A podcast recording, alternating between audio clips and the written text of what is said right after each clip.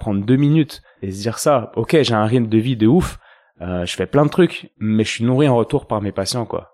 Par un podcast, certes, je vais faire un aller-retour, je ne sais où, pour voir un gars, mais en fait, ce que je ressens en moi, si ça s'est bien passé, si le gars m'a inspiré, ça recharge ma batterie de manière euh, hyper importante. Et je dirais que je prends soin de moi comme ça, en fait, en, en, en faisant des choses qui me font kiffer en profondeur.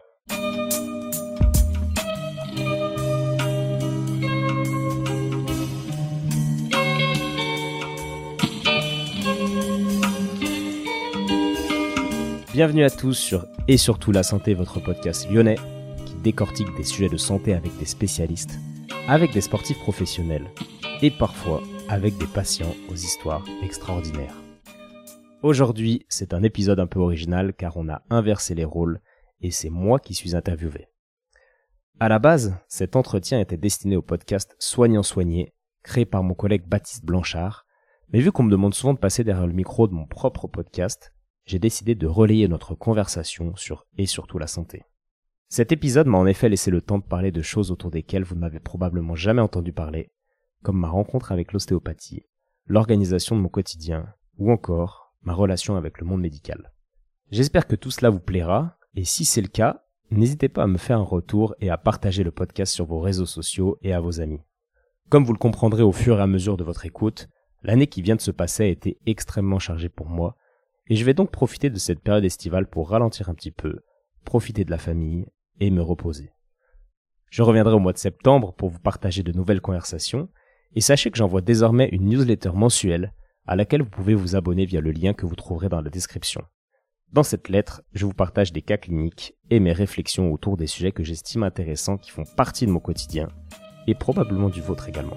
Bref, on ne se quitte pas pour longtemps car on se retrouve à la rentrée et en attendant, je vous souhaite une excellente écoute et évidemment un bel été. À bientôt!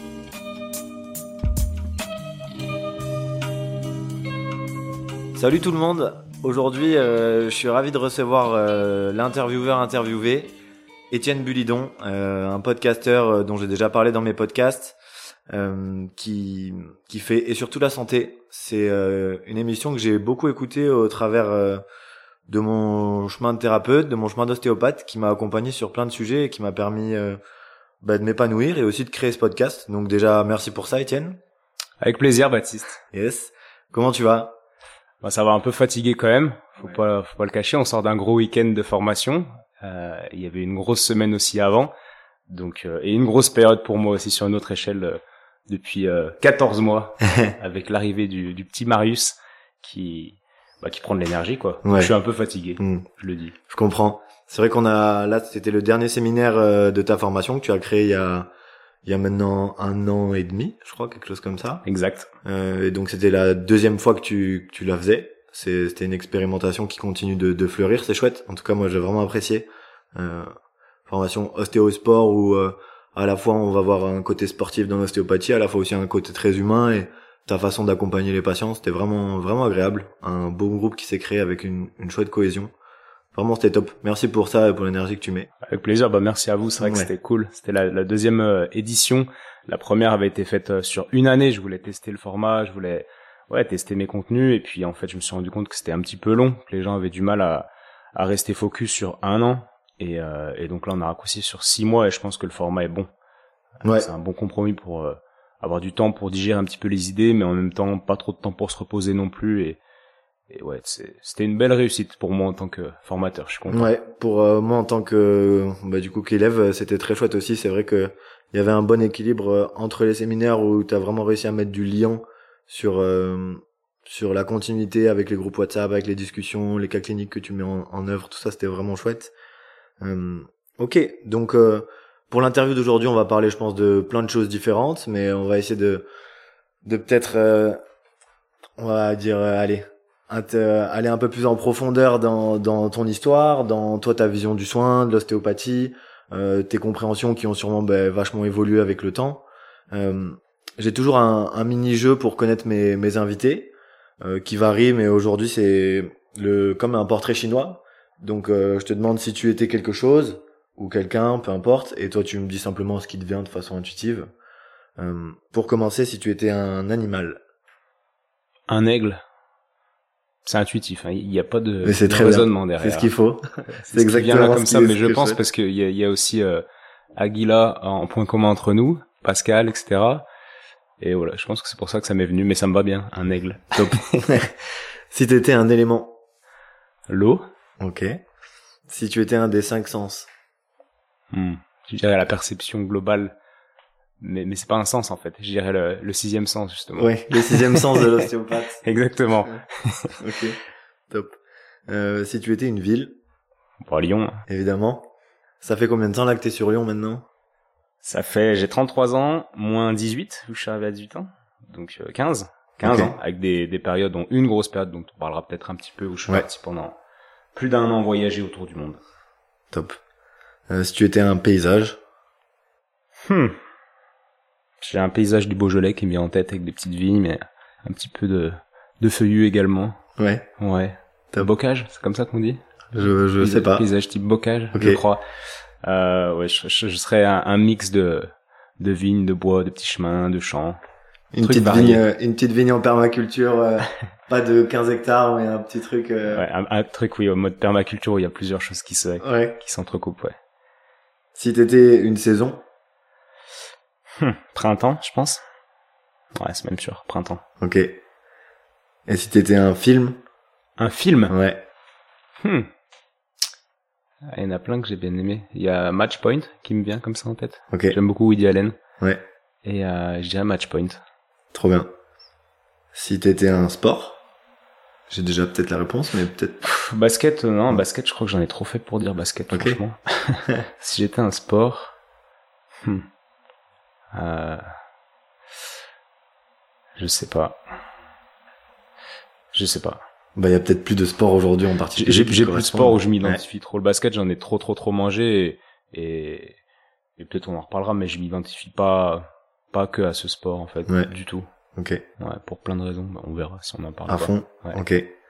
Si tu étais une qualité, L'audace, ouais. Et un défaut, à l'inverse. euh, la, comment on dit? Selfishness. Le, le fait de penser trop à soi. Les, euh, c'est pas forcément égoïsme, mais. Si, l'égoïsme. Ouais. L'égoïsme. Ouais. Ouais, ouais, ouais. Ça, ça sera un défaut. Ça me parle, hein, on pourra en rediscuter, mais moi, ça me parle beaucoup. Euh, une émotion? Euh, pff, la, la joie. Ouais. Trop bien. Et euh, le dernier, si t'avais un super pouvoir, qu'est-ce que ce serait? Bah là, je dirais que ce serait de pas vieillir, de rester en, en forme, de rester jeune en fait. Ouais. Dans Parce que la- c'est un challenge du moment qui me, qui, qui, qui me, qui me, qui me fait un petit peu euh, réfléchir quoi. Parce que je vieillis, 33 ans, et là je commence vraiment à, à ressentir ce que les gens disaient, tu verras quand t'auras passé 30 ans, etc. Et euh, ouais, je dirais que je resterai jeune tout le temps. Ok.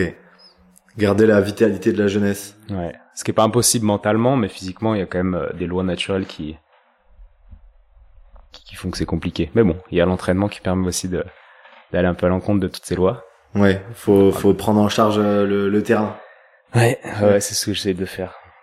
Peut-être qu'on en reparlera aussi. On peut Ouais. parler de plein de trucs, hein, potentiellement. On va voir, on va voir où ça, où ça pousse. Un peu d'ostéopathie, quand même, dans l'histoire. Je pense qu'il y aura un peu d'ostéopathie quand même. Euh, merci déjà pour euh, cette mini présentation. Euh, maintenant, pour approfondir un peu pour les gens qui te connaissent peut-être pas, si je te demande aujourd'hui à 33 ans, qui es-tu, Étienne Bulidon? Ben, je m'appelle Étienne, du coup, je, je suis un citoyen français, je vis à Lyon, donc une ville que, que j'aime bien, euh, dans laquelle j'ai décidé de m'installer au retour de mon tour du monde, justement, parce que j'ai trouvé plein de, plein d'avantages dans cette ville. Et, euh, j'ai un enfant depuis 14 mois, comme je disais. Je suis pas marié, mais bon, je vis en couple avec la maman.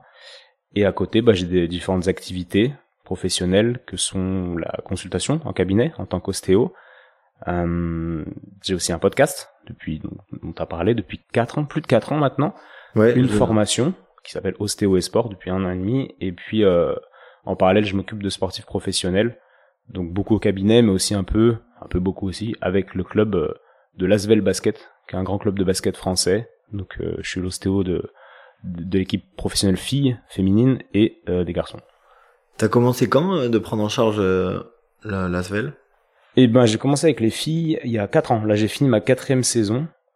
sachant qu'il y a eu quand même une une des saisons, la première ou la deuxième, je sais plus, qui était qui était un petit peu comment dire coupé par le Covid, enfin un petit mm. peu beaucoup même. qui a été off, ouais. ouais. Ouais, plus ou moins off, je me rappelle plus exactement, mais euh, elle n'avait pas été complète. Et puis euh, l'année d'après les filles, il y a je sais plus qui, le, président, je pense, qui a décidé de, de couper tout le staff médical chez les garçons pour avoir du renouveau. Je sais pas ce qui se passait en interne. Bref, ils m'ont demandé, parce que moi ça se passait bien avec les filles, ils avaient eu des échos, ils m'ont demandé si je voulais être l'ostéo. Et euh, bah, j'ai dit oui, moi. Étant lyonnais, aimant bien le basket de base, etc., c'était une, opportunité cool. Donc là, ça fait, on vient de finir notre, troisième année avec les garçons. La seule où on n'a pas été champion de France, malheureusement, mais, mais sinon, ouais, trois ans avec les garçons, quatre ans avec les filles. Ouais, c'est une chouette expérience. Ouais, ouais, très enrichissant. Ouais. Quelle a été euh, ton évolution à travers ces, ces quatre et trois années euh, Est-ce qu'aujourd'hui, tu as pu déjà peut-être euh, observer des différences entre le fait que tu puisses prendre en charge déjà une équipe féminine, une équipe masculine La différence entre les, filles et les garçons, tu veux dire En tant que ouais, il y en a pas mal. Mais après, j'aime pas trop catégoriser parce qu'il y a aussi de la nuance dans, dans toutes dans toutes les différences que je vais mettre. Carrément. Mais euh, je dirais qu'il y a déjà moins d'ego chez les filles. Alors qu'à Lyon, on a une grosse grosse équipe avec des, des stars euh, vraiment du basket féminin. Mais euh, il y, a une, y a une facilité à rentrer en communication et à, et à comment dire et à passer cette, cette espèce de barrière d'ego qui fait que tu, tu rentres vraiment en communication pour le coup, qui est, ouais, c'est plus facile avec les filles. J'ai moins de mal à créer une relation, qu'elle soit thérapeutique ou humaine tout simplement, mm. avec les filles qu'avec les garçons qui ont, qui ont, qui ont souvent un ego un peu plus important, mais c'est aussi qu'il y a un contexte différent, c'est que les filles à Lyon, euh, vu que c'est un gros club qui paye beaucoup, elles s'engagent sur 3 4 ans, donc elles arrivent avec un, une énergie différente, tandis que les garçons, euh, tu peux être payé beaucoup plus ailleurs, donc ils signent des plus petits contrats, donc dans leur tête ils arrivent et ils n'ont pas forcément l'envie, j'imagine, en tout cas au moins euh, inconsciemment, de s'impliquer et de faire copain copain avec les gens. Ils viennent, ils savent que souvent c'est pour une saison euh, et pas plus quoi. Donc il n'y a pas la même énergie dans, dans, dans la création des relations. Et moi j'aime bien le côté humain, donc en fait je me sens mieux côté fille que que garçon quoi. Ouais. Ouais. Parfois l'engagement des garçons est peut-être plus éphémère en effet. Ouais. Peut-être, mais je voudrais pas catégoriser. Non, bien sûr, il y a de la nuance de toute façon. Ouais, il y, a, y a beaucoup hein, de nuances, mais c'est une tendance. Ouais, je me sens plus plus proche humainement des, des filles que des garçons, quoi. En ouais. gros. Ouais. Ok. Peut-être que si c'était euh, une fille qui était ostéo de, de Lasvel euh, masculin, ça serait différent. euh, ça serait différent, c'est sûr. Je sais pas. Ouais, non, si mais ce serait une bonne idée. C'est sûr. c'est sûr qu'en tout cas, il y a, il y a sûrement un, un ego différent, je pense, en général, entre le sportif euh, masculin et féminin. Même si encore une fois, il y a des milliards de nuances différentes et on prend un humain, il va être différent d'un autre et un sportif pro euh, masculin va pouvoir avoir une énorme écoute de son corps et avoir aucun ego avec un thérapeute, pas avec d'autres. Enfin voilà, il y a des mm. nuances partout, mais bien sûr, bien sûr. moi, c'est ce que j'ai observé. Je dis pas une vérité, je dis juste ce que j'ai observé et, et, ce que j'ai observé dépend aussi de moi. Ouais. Donc c'est vraiment, euh, il n'y a pas de vérité du tout là-dedans, quoi. Ok. Euh, pour euh, revenir sur ton parcours professionnel, personnel, tu es directement allé en école d'ostéo après tes, tes études? Comment ça s'est passé? Ouais, en fait j'étais bah, basketteur euh, entre guillemets, je me mets moi-même cette étiquette de basketteur qui me plaisait déjà pas à l'époque, mais j'étais basketteur, centre de formation à la Gielbourg, etc. Euh, mais bon, j'étais pas assez bon pour passer pro et j'étais bon à l'école par contre. Et puis euh, pendant ce, ce, cette période de centre de formation, j'ai rencontré des ostéos et je m'étais dit que ça avait l'air cool. Et vu que je savais pas trop quoi faire après le bac, euh, bah, je suis allé en école d'ostéo. T'as été soigné par des ostéos à ce moment-là quand t'étais en centre de formation? Ouais, soigné c'est un grand mot, mais j'ai testé l'ostéopathie, on va dire. Euh, et, et, c'est surtout que les gars avec qui j'avais discuté, euh, pas tous, mais en tout cas il y en avait trois, il y en avait deux sur les trois qui avaient l'air vraiment cool. Et, et c'est plus leur énergie qui m'a attiré. Je me suis dit ah, j'ai envie d'être un peu comme eux, euh, sans trop savoir vraiment là où j'allais niveau métier. J'avais une idée évidemment, mais qui mm. était loin de, du métier que je fais aujourd'hui quoi. À ce moment-là, euh, t'as pas forcément Enfin, c'était pas déjà un moment où t'as été percuté par euh, l'ostéopathie, toute sa profondeur, sa philosophie. Ah non, pas du tout. Ouais, là c'était vraiment ostéo. Tu voyais le gars, il était sympa, il te faisait des manips, ça faisait quand même du bien, et tu t'es dit pourquoi pas. Exactement. C'était c'était loin de, de, de ce que tu viens de dire. Ouais. ouais. C'est rigolo, ça me fait un peu penser à mon parcours aussi, euh, où moi j'étais parti sur euh, handball en parallèle, pareil centre de formation. Enfin non même pas, c'était, enfin si c'était mais c'était au, au collège lycée, pas centre de formation après. comment on appelle ça? Sport-études Ouais, voilà, exactement, sport-études. Et après, c'était le choix entre études, euh, est-ce que je donne toute ma vie pour essayer de continuer, faire carrière dans le hand, avec un peu de réalisme, je me suis dit bon, on va partir faire des études. J'étais pris en charge par des kinés qui étaient super sympas. et je me suis dit bon, ça a l'air pas mal. J'étais pas mauvais en maths, euh, en physique, biochimie, c'est ce qu'il fallait pour les concours. J'ai dit bon, on va faire ça, on va voir ce qui se passe. Et ça a été top. Ok. Euh, après, euh, enfin déjà, tu étais à quelle école d'ostéo? À Lyon? Ouais, ça s'appelle ISO. D'accord. Isostéo maintenant, je crois. Sur 5 ans? Sur 5 ans, ouais. Qui est à Limonest, en fait, dans les Monts d'Or. Ouais. Comment ça s'est passé ces 5 ans d'école pour toi? Bon, plutôt bien. hein. J'étais, j'étais bon élève. En fait, ça me plaisait et puis ça me paraissait assez, assez simple. J'avais des très bonnes notes. Euh, j'ai jamais, jamais redoublé. J'ai toujours eu des, des notes euh, super bien. Limite, je crois que j'étais major de promo en quatrième année. Tu vois, ça a été assez simple niveau scolaire parce que ça m'intéressait. Et euh, mais à côté, je bossais beaucoup. C'était intense parce que j'a- j'avais, ben, ça coûte cher une école d'ostéo. Et, et puis euh, le deal avec euh, avec ma famille, c'était que je me paye mon loyer, ma bouffe, etc et eux me payaient l'école. Et, euh, et donc du coup ça coûtait quand même cher tout ça. Donc je bossais beaucoup. Tous les étés euh, les vacances j'ai fait plein plein de jobs étudiants euh, les week-ends et le soir. En- à partir de la troisième année je crois je bossais les soirs aussi des fois. Donc c'était très intense. Ouais. ouais. T'as fait quoi comme boulot en parallèle? Wow, j'en ai fait plein. Plein. Plein plein plein. Alors le plus gros qui ressort là c'est que j'étais euh, ça s'appelle veilleur de nuit au CNSM une école euh, un le conservatoire national supérieur de musique sur les quais euh, sur les quais de Saône à Vèze. Donc euh, donc voilà j'étais veilleur fallait donner des clés fermer des portes euh, un soir par semaine plus un week-end par mois. Et, et ça payait pas mal parce que dans un week-end tu faisais 48 heures de- et puis en plus tu dormais dans ces heures t'étais payé. C'était vraiment le bon job. Ouais. et puis à côté, j'ai eu un job de brancardier plusieurs étés de suite où j'ai beaucoup euh, beaucoup appris au niveau de la relation avec les patients, comment rentrer en contact avec les gens qui souffrent, etc. Euh, ça m'avait beaucoup aidé. Puis j'allais explorer plein de trucs. Dès que tu vas dans les services, bah tu tu vois un gars une fois, deux fois, trois fois, tu te rends compte qu'il est médecin, qu'il est sympa, tu lui demandes de venir euh, voir tel examen du sommeil. Et puis voilà, j'explorais un peu plein de choses. Je restais après mes heures de brancardier pour euh, pour voir des accouchements, plein de choses. C'était à la HFME. Et, euh, et donc voilà, je fais ça. Mais sinon, j'ai aussi travaillé dans, dans des banques. euh, j'ai fait homme de ménage, démonstrateur pour BlackBerry, fleuriste. Euh, Ah ouais, c'était super varié déjà. plein, plein, plein de choses, ouais, ouais. Celui dont toi tu considères que t'as appris pas mal, c'est euh, le métier de brancardier, c'était...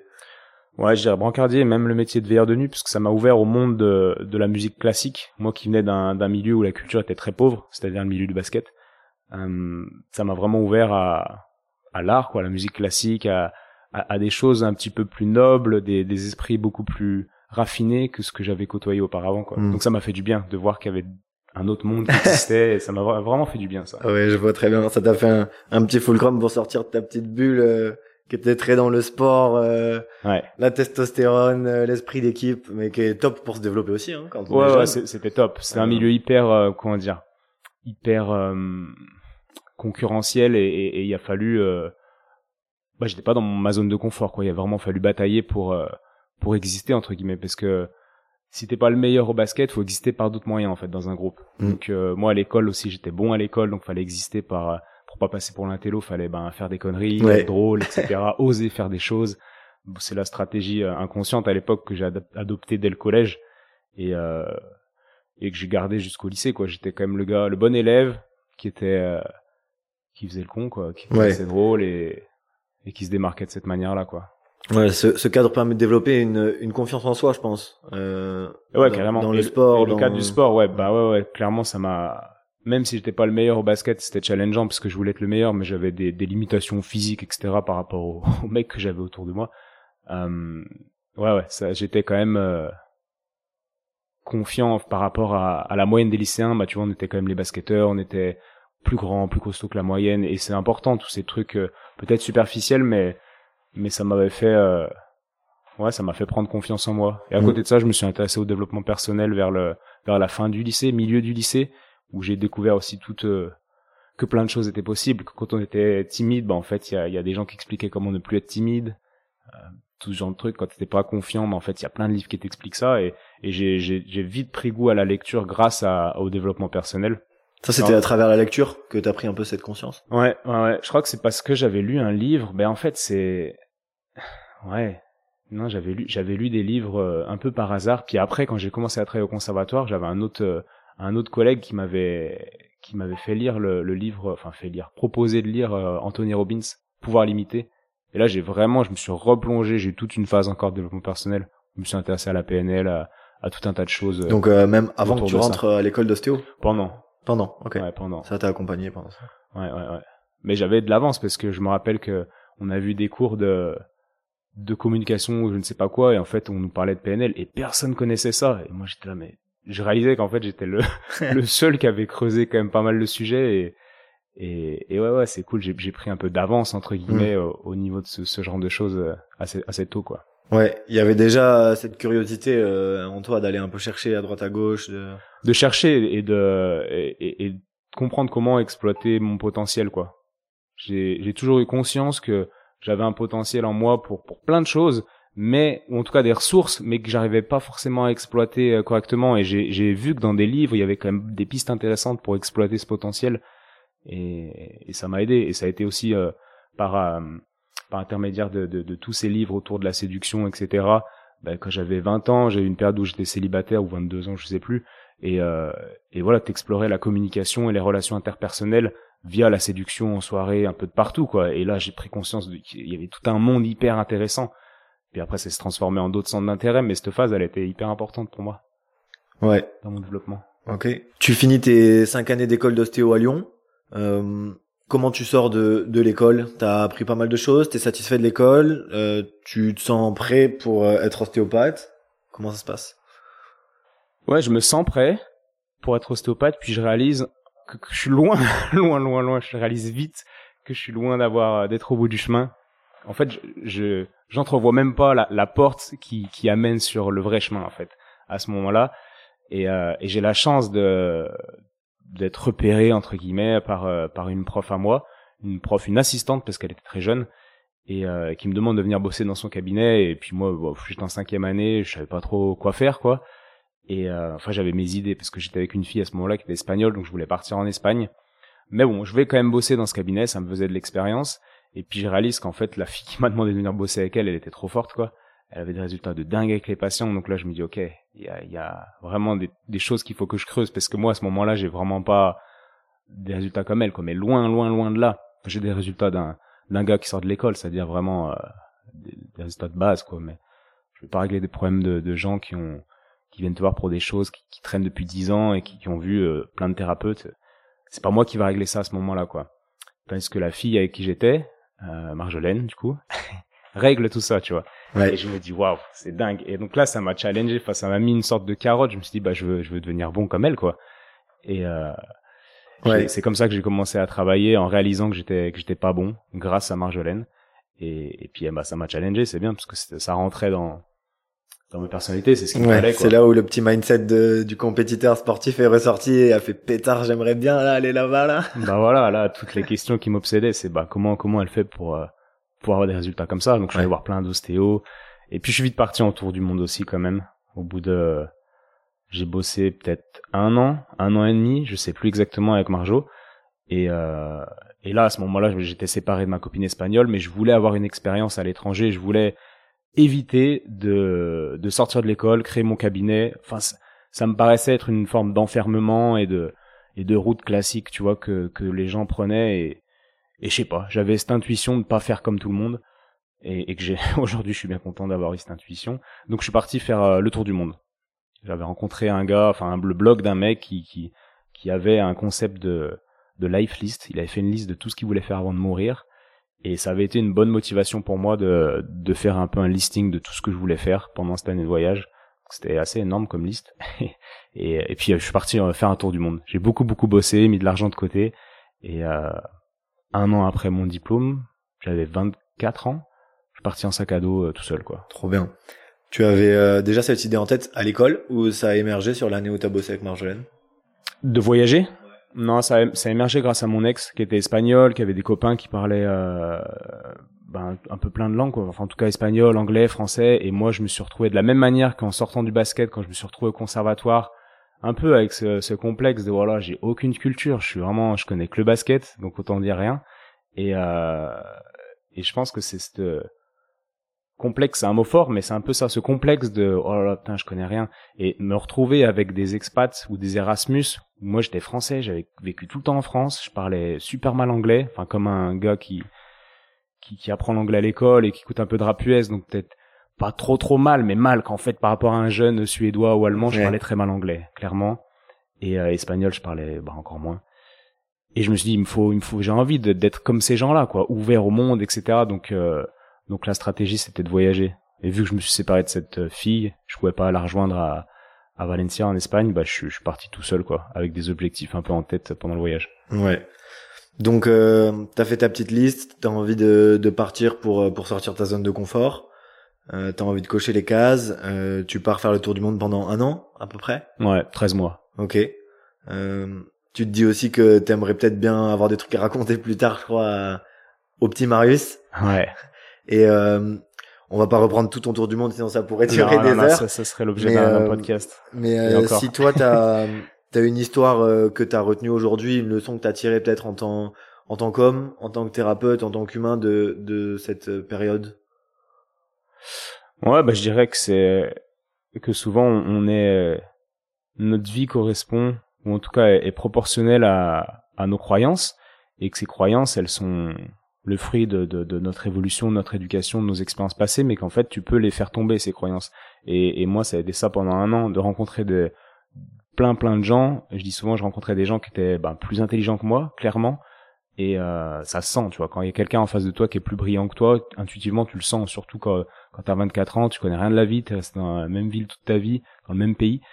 Et, euh, et je rencontrais des gens qui me, bah, qui me disaient des choses, etc. Puis souvent ils me disaient les mêmes choses. Et donc forcément, moi, j'étais pas dans mon environnement, donc j'étais ouvert à ce que les gens me disaient. Et, et ouais, ça fait tomber beaucoup de croyances limitantes, beaucoup de barrières que je m'étais auto-construites et dans lesquelles j'étais, dans lesquelles j'étais enfermé. Euh, donc je dirais que ouais, notre vie est, et notre vision du monde, notre vie est proportionnelle à, en tout cas en, relation avec les nos croyances et nos valeurs qui qu'on crée nous et en fait elles sont modulables toutes ces croyances et ces valeurs. On peut changer, on peut évoluer facilement. Et m'extraire de mon environnement, de la France en fait, et d'être seul un peu de partout m'a m'a beaucoup beaucoup aidé. Ouais, ce qui me vient, euh, je sais pas si tu connais peut-être, euh, on avait parlé vite fait, mais Frank Lobvet, Oh, De, de nom, de nom, Ouais, mais on un a gars parlé. euh, qui a beaucoup réfléchi, pareil, sur le fonctionnement d'humain, la vie. Et euh, il y a pas longtemps, j'ai rencontré aussi Patrick Gossoub, euh, un ostéopathe qui a, qui a fait beaucoup d'ésotérisme, qui a qui s'est pas mal penché sur le sujet.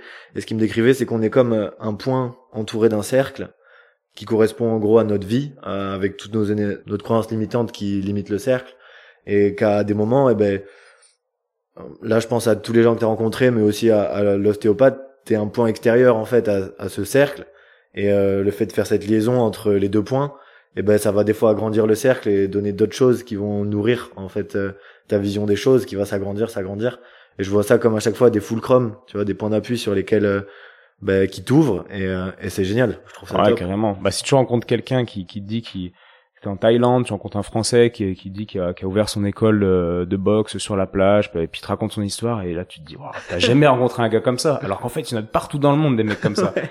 Et tu te dis, ok, c'est possible. Puis tu rencontres un deuxième, un troisième, et en fait, cette possibilité devient une quelque chose de vraiment euh, normal, quoi. Enfin, pas normal, mais mais vraiment possible dans ta tête. Tu ouvres en fait une barrière parce que ça. jamais tu t'étais dit, waouh, je peux aller euh, être ostéo à l'étranger, par exemple. Ouais. Ouais. Ce que j'ai essayé de faire à un moment donné, mais bon, on va pas passer 15 ans sur le sujet, mais j'avais été pris dans une dans une clinique à Singapour. J'avais bien aimé Singapour via les rencontres que j'avais faites. C'était assez intense cette période. J'étais resté que deux semaines, mais c'était intense. Et, et je m'étais dit, j'aimerais bien vivre là, quoi, dans ce lieu euh, hyper, euh, comment on dit, cosmopolite, quand il y a des gens Ouais. du monde entier. Et euh, et bref, j'avais fait des tests, j'étais allé voir des gens. J'avais été pris dans une clinique, mais il me fallait le, il fallait être membre du GOSC, c'est un, un syndicat anglais. Et pour être membre de ce syndicat, c'était une galère sans nom. J'avais fait plein de trucs, puis il m'avait dit de refaire deux années d'études. Ouais, j'étais là, non. Mission annulée. Ouais, mission annulée, je vais retourner en France. Et entre temps, bah, à RIE, donc euh, là où il y avait Marjolaine, qui était associée avec Marie, euh, il y avait une, une maison médicale qui s'était construite et, et donc ils allaient avoir besoin de d'une personne. Et donc vu qu'ils me connaissaient, j'avais demandé si je pouvais revenir, etc. Et, et j'étais revenu le, le jour de l'ouverture de la maison médicale. En gros, j'étais revenu en France peut-être le 16 et le 17, euh, je retravaillais quoi. Et vu que c'était un cabinet qui tournait, j'avais déjà des patients, tu vois. Impeccable. La bonne synchronicité. Ouais, pour se remettre dans le bain, c'était cool. Ah ouais, du coup, ton arrivée euh, dans, enfin, il y a eu cette première année avec Marjolaine, mais après ton arrivée dans dans le métier concrètement de l'ostéo, euh, ça s'est super bien passé, quoi. Ça a été. euh, Ouais, j'ai eu la chance d'être dans un cabinet qui tournait beaucoup grâce à Marjolaine, grâce aux résultats qu'elle avait. Elle- ça faisait peut-être, je sais pas, trois quatre ans qu'elle travaillait, mais elle avait déjà trois mois d'attente, tu vois, une réputation énorme via les résultats qu'elle avait. Donc le surplus de patients entre guillemets, il fallait des gens pour les traiter. Et, et dans ces gens, il y avait bah, ses collègues, bah, dont moi. Donc en fait, j'ai toujours tourné, quoi. J'ai jamais galéré euh, à développer une patientèle ou quoi que ce soit. Et ça, c'était une grande chance en fait de pouvoir travailler très très vite et pas me préoccuper du secrétariat. On avait une, secrétaire. Moi, je venais, je travaillais. Bon, pendant mon temps libre, bah, je faisais d'autres trucs dont on parlera peut-être, j'en sais rien, mais mais voilà, ça, ça, a été une chance quoi. Ah ouais, ça c'est incroyable. Quand moi je vois aujourd'hui à quel point ça peut être compliqué quand tu sors de l'école de de trouver du boulot. Pour avoir interviewé euh, ben, Alexandra Stindy, une ostéo qui est sortie de Lyon il y a pas longtemps, euh, connaître aussi Loïc, un de tes associés, voilà, et discuter euh, à travers les formations avec beaucoup de jeunes ostéos. C'est hyper concurrentiel et c'est pas évident. Aujourd'hui, juste avec les outils que propose l'école, de se démarquer, de, de faire la différence, surtout dans des villes parfois qui sont surpeuplées d'ostéos. Mmh. C'est chaud. Ouais, puis, puis tu peux faire la différence via via certains comment dire outils marketing qu'on a aujourd'hui tu vois y a, quand moi quand tu tapes mon nom sur internet ben t'as des ostéopathes qui ont mis mon nom dans les mots clés parce que je suis un, un nom recherché je pense c'est ce que j'ai compris et euh, et du coup ben tu payes des Google Ads et tout tu peux remplir tes cabinets de cette manière mais c'est pas la même dynamique quoi t'es genre euh, focus sur le développement de ton cabinet t'es très très centré sur ton enfin pas centré vers l'exploration etc alors qu'à une phase qui est, je pense, essentiel quand t'es quand t'es jeune ostéopathe, c'est de continuer à t'ouvrir et, et, et pas te refermer sur euh, un objectif euh, ouais. très, petit entre guillemets, c'est pas le mot, mais qui est ton cabinet quoi. Ouais, bah moi c'est un peu le challenge que je m'étais fait quand je suis, sorti de l'école, d'arrêter complètement la kiné et de tout mettre en place pour essayer de faire fleurir le plus vite possible le, cabinet, enfin les différents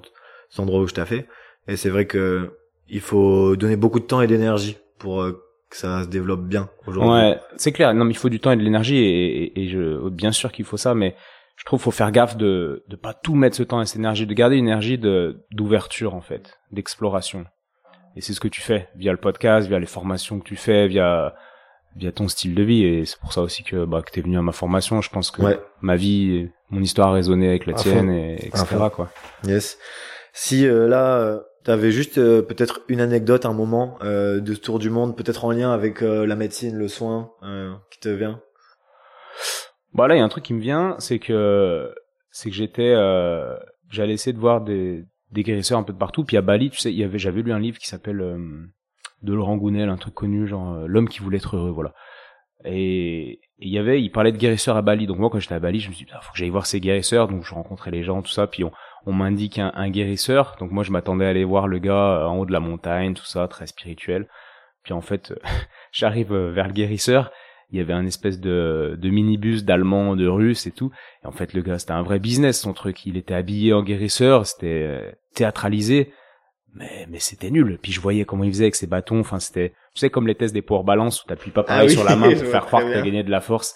C'est vraiment que des techniques comme ça. Puis moi, j'étais quand même, bah, j'avais fait cinq années d'études d'ostéo, je m'étais interrogé sur plein de trucs, puis j'avais vu l'enfumage, quoi. Et je m'étais dit, ah ouais, d'accord, quoi. Peut-être que ça existe, les, les gars balinais, mais en tout cas, c'est... C'est pas lui. c'est pas lui, quoi. Il y avait tout, euh, tout un truc de, de business fake autour de ça. Donc j'ai démystifié un peu tous ces trucs de guérisseurs qu'on qu'on voit dans les livres, parce que je suis allé en voir plein, et il y en a pas beaucoup, voire pas du tout, qui m'ont impressionné. Hein. Pareil, je suis allé au dans le Sikkim, une région en Inde, euh, et je voulais euh, il y avait il y avait un médecin tibétain quoi. Et je voulais aller le voir je me faisais toute une montagne. En fait c'était nul mais nul. Et le gars à la fin il me demandait de l'argent pour ma pour juste avoir échangé un peu avec moi. Enfin tu voyais que c'était nul quoi. Et donc euh, j'ai réalisé qu'en fait les thérapeutes euh, en France on a des thérapeutes de ouf. Et qu'il n'y a pas besoin d'aller forcément en haut d'une montagne au bout du monde voire pas du tout pour trouver des gens brillants thérapeutiquement parlant et voilà c'est ce qui me vient quand ouais ça fait du bien d'entendre ça ouais. parce que c'est vrai qu'on pourrait penser à travers ben, quand on pense médecine ayurvédique, quand on parle euh, un peu plus médecine du monde, que t'as des gars qui sont vraiment euh, des, des, des thérapeutes et des guérisseurs ou des médecins euh, avec beaucoup de sagesse, d'humilité. Tu vois, il y a un peu ce truc des autres médecines orientales. Hmm. Et en fait, toi qui as un peu fait le tour, ben ah bah, j'ai démystifié tout ça. Hein. Moi, moi je l'ai pas rencontré en tout cas. Pourtant, je suis allé en voir hein, des, des, des, médecins ayurvédiques, tout ce que tu veux. Et jamais je me suis dit ah ouais, ah, lui il a un truc de fou quoi. Ouais, Par contre, je me suis dit ça avec des ostéos que j'ai rencontrés, euh, Tricot, Marjo. Euh, là, il y a, y, a, y a quelque chose que j'ai jamais vu ailleurs. Ouais, au final, on a un beau pool de thérapeutes en France. Ouais, c'est chouette. Ouais, clairement. Euh, quand est-ce que cette passion euh, à travers l'ostéopathie, euh, elle t'est, elle est venue? Quand est-ce que tu as eu vraiment, à travers les résultats de Marjolaine euh... Non, non, c'est pas ça. Ça, ça m'a donné, ça m'a mis l'eau à la bouche, comme on dit, je pense. Mais c'était une passion déjà, mais plus un, pas une passion au sens qui prend les tripes, quoi. En fait, je crois que ça a débuté un peu avant le confinement. On avait fait un, j'étais déjà à fond dedans, hein, clairement, mais mais le truc qui m'a qui m'a touché, ça a été, je pense, un un séminaire avec euh, un ami qui s'appelle Emmanuel Roche, qui c'est aussi un ami de Marjolaine. Elle avait organisé un, une sorte de workshop euh, entre ostéos, donc on se connaissait quasiment tous. On était un petit groupe de huit, et euh, et je crois qu'il allait avoir le Covid. Ah, je sais plus exactement. En tout cas, j'avais eu du temps pour digérer tout ce qui s'était passé après le séminaire et euh, Emmanuel Roche est pour moi un des gars qui, connaît le mieux l'ostéopathie en France. Il est pas connu du tout, mais euh, enfin, il est connu dans le monde de l'ostéo, mais pas publiquement quoi. Et euh, et lui m'avait impressionné parce qu'il avait, il a une grosse culture ostéopathique, une grosse culture générale et une grosse profondeur dans sa façon de parler. Et tu sens qu'il y a il y a autre chose derrière en fait. C'est très très très très riche derrière tout ce qu'il dit et, tout ce qu'il dit ne, est dit pour une raison et, et cette cohérence en fait qu'il avait en lui et, la façon qu'il nous a parlé de l'ostéopathie et en même temps je, lisais le livre de um, Lewis tu sais de l'os sec à l'os vivant et en fait il y a eu tout un tas de, de circonstances avec derrière une sorte de, de pause Covid où j'avais eu le temps de réfléchir et là j'avais je sais pas j'ai compris euh, enfin c'est pas le mot compris parce que c'est pas du tout intellectuel mais j'ai réalisé que, que c'était vraiment trop bien quoi l'ostéopathie le, le podcast était déjà en place à ce moment-là Ouais, je crois qu'il avait commencé, ouais. ouais. ouais. Mais il y a vraiment eu un switch. J'étais déjà passionné, mais il y a eu un truc vraiment plus profond qui s'est qui s'est joué à ce moment-là, quoi. Ouais. Ouais. Et est-ce que toi, t'as vu des différences dans dans ta façon de de traiter euh, les patients à ce moment-là Est-ce que bah ouais, petit à petit, petit à petit, forcément, pas de différence euh, extraordinaire, mais en tout cas beaucoup plus de de cohérence dans mes traitements et de perception. Ça, a été aussi une, une porte ouverte, ça a ouvert une porte dans ma tête et, où, une, où ça a fait tomber une barrière, comme on, comme on disait tout à l'heure, et qui m'a ouvert à certaines perceptions euh, ostéopathiques, donc j'entendais parler, mais qui me parlaient pas du tout. Et là, en fait, j'ai réalisé que que c'était pas du flanc, quoi, toutes ces perceptions. Et ça, ça a été, ça a été vraiment important pour moi, quoi. Ouais. Donc ça a changé la façon dont je traitais. Ça a pas changé les résultats, si, ça les a améliorés, mais mais comme mes résultats se sont améliorés de manière assez linéaire pendant pendant dix ans quoi ça a peut-être euh, augmenté un peu plus l'efficacité mais ça pas je suis pas devenu euh, super fort euh, le lendemain d'avoir réalisé ça quoi mais quand même sans réaliser ça j'aurais pas pu continuer ma progression j'aurais été j'aurais eu un, plafond de verre quoi un palier sous lequel j'étais bloqué. Ouais. sûr c'est sûr. Top. Pour toi déjà toute cette on peut dire cette quête mais cette cette envie de comprendre euh, voilà les, les podcasts, ta création de formation, la transmission. Euh, déjà toi personnellement, qu'est-ce que ça t'apporte? Et, euh, et jusqu'où tu penses ça va? Parce que on pourrait penser bah, à la fois que c'est infini dans, dans le soin, dans comment on peut s'épanouir à travers le soin. Euh, toi, si aujourd'hui, là, à 33 ans, où t'en es de tout ça? J'en suis que j'ai que je suis sur un chemin qui qui me sur lequel je prends du plaisir à, à circuler, à naviguer. Euh, donc je sais pas où j'en suis. J'ai pas j'ai pas j'ai pas de de de d'arrivée euh, devant moi. Je suis sur un chemin qui me va bien dans lequel je développe des des réflexions dans lequel j'évolue, euh, dans lequel je suis un peu challengé quand même et, et ça me va bien quoi. Ça me va bien. Et ce qui a été intéressant dans ce podcast, je sais pas si ça fait partie de ta question, mais c'est ce qui me vient aussi, euh, ça a été de vraiment de sentir les gens, tu vois. On me demandait hier, euh, je sais plus qui c'est, je crois que c'est Magali qui me disait, mais je parle tout le temps de tricot, mais j'ai jamais fait sa formation. en fait, vu ce que j'entends de la formation de tricot, j'ai pas trop envie de la faire. Je, je, reste sur tout ce que j'ai lu de lui, ça m'inspire énormément, et surtout ce que j'ai vu de lui. Le fait de, de faire un podcast avec lui, après on a, il m'a traité, on a mangé ensemble avec sa femme, et, et bref, ce que j'ai ressenti de ce gars-là me, me suffit, quoi. Ouais. Ouais. Ça, au final, ça te permet de t'épanouir euh, à la fois en tant que thérapeute, à la fois qu'en tant qu'homme humain. Le podcast, tu veux dire? Le podcast, cette recherche dans l'ostéo, le soin. Ah ouais, ouais, ouais, carrément, carrément, ouais. Ouais. Mais et puis, mais ça me permet de sentir les gens, quoi, et et, et je sais pas, ça, ça, m'inspire. Il y a des gens, contrairement ou peut-être qui sont visibles sur YouTube et que très connus, etc., puis que j'ai vu en vrai et, et qui m'ont pas du tout inspiré, quoi, qui dégageaient rien. Leur énergie ne m'a m'a pas du tout touché. Ce qu'ils racontaient me, ne me touchait pas. Et il y a d'autres gens, euh, bah, comme le dernier podcast, qui sont vraiment peu connus, euh, comme Laure Marmillou, et et qui me touchent énormément. Et c'est ces gens qui me touchent je sais pas, qui activent des choses en moi, qui me, qui me mettent en mouvement, qui me, qui entretiennent un peu la, le pédalage de, de, de, mon vélo sur, sur ce chemin-là, quoi. Carrément. D'où l'intérêt de faire les podcasts en direct. Je ne comprends pas les gens qui, enfin si je comprends, mais, mais, euh... oh, je, je pourrais pas, là, maintenant que j'ai commencé le podcast et commencé à ressentir tout ça, je pourrais pas passer à du podcast en, en distanciel quoi ça ça me parle ça me nourrit pas en fait ouais je partage à fond cet avis même si pareil je peux tout à fait le comprendre dans le côté pratique dans le côté euh, ça fait bah, faire des podcasts mais c'est tellement différent euh, d'être dans le moment quoi de ressentir ce qui se passe dans l'interaction ah, pour moi ça, euh, ça, ça a vraiment rien à voir et la plus value comme je dis aux gens le podcast je le fais pour moi avant tout c'est cool, ça plaît aux gens, ça fait du marketing pour ma formation. ma formation elle est pleine grâce à ça. Les gens me font confiance parce qu'ils me connaissent via le podcast, ils savent qui je suis au final. Et, et donc c'est rassurant pour payer une formation à, à 3900 euros. mais euh, mais voilà, enfin si je le ferais plus euh, s'il n'y avait pas ce cette richesse de la rencontre quoi. Clairement. Ouais, ça me ramène, euh, ça me fait repenser à, à l'égoïsme dont tu parlais tout à l'heure.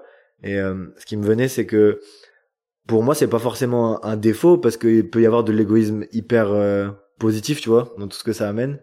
Et moi, c'est quelque chose que j'ai souvent décrit pour moi c'est que je me considère comme égoïste parce que je vais faire les choses évidemment pour moi, mais qui ne fait pas les choses pour lui. Mais par contre, dans ces choses que je fais pour moi, ben si ça m'apporte, eh ben souvent ça va apporter à tout ce qui m'entoure, tu vois, aux gens que j'aime. Et ça, je trouve que souvent c'est mal décrit l'égoïsme parce que c'est pas forcément un égoïsme négatif en fait. C'est souvent un égoïsme qui va rayonner plein de choses positives autour. Et, euh, et ça, je trouve ça top. Souvent, on veut toujours tout faire pour les autres. Euh, tu sais, il y a un peu ce mindset euh, d'hyper bienveillance qui, qui, qui rôde de partout. Tu dois dire oui à tout le monde, tu dois être le plus gentil pour tout le monde. Mais fin de l'histoire, en fait, faut pas oublier que pour moi, euh, notre histoire de vie, elle concerne que nous. Et si en se nourrissant, on peut nourrir ce qu'on aime, bah c'est top. Et, euh, et parfois, les gens, je vois ça avec beaucoup de passion, arrivent tellement pas à mettre de limites autour de ça, et veulent tellement être là pour tout le monde, bah, qu'ils se perdent complètement, qu'ils perdent presque un peu leur amour propre autour de tout ça. Et, et ça crée des complications souvent dans, dans la vie. Bien sûr, bien sûr que dans, dans chaque euh, dans l'égoïsme, il y, a, du positif entre guillemets. Tout à l'heure, je sais plus quelle qualité j'ai mis. Dans l'audace, c'était ma qualité. Ben, il y a aussi du négatif. tout est tout est à nuancer évidemment. Sûr. Mais en tout cas, bah oui, en tant qu'ostéopathe, c'est clair que c'est là où tu te rends compte que si tu t'occupes pas de toi, ça va être compliqué de t'occuper des autres. La, la puissance de ton fulcrum de thérapeute euh, peut être euh, vraiment très très différent suivant comment tu t'occupes de toi et comment tu te nourris en fait. Ouais. On en parle avec Laure Marmillou dans le dernier podcast. Comment se, comment éviter de faire un burn-out quand on est thérapeute, ou alors comment se nourrir et, et puis voilà, en se nourrissant, en étant vraiment aligné, euh, cohérent, mm. en étant un bon fulcrum en tant que thérapeute, bah, enfin, tes résultats, en tout cas, tu t'occupes beaucoup beaucoup mieux des gens, quoi, clairement. Tu avais cette conscience dès le début, en sortant de l'école d'ostéo, qu'il fallait que tu t'occupes de toi pour euh, être un bon thérapeute? Moi, je, je l'avais intellectuellement, mais je l'avais pas dans en moi vraiment profond, en profondeur, en profondeur quoi. J'avais beaucoup de choses en fait, tu vois. Intellectuellement, franchement, j'ai, comme je te dis, j'ai très vite lu des livres. Euh, j'ai commencé à lire Henri David Thoreau aussi, qui m'avait beaucoup inspiré euh, quand j'étais au conservatoire, grâce à un collègue qui était aussi étudiant aux beaux arts. enfin bref.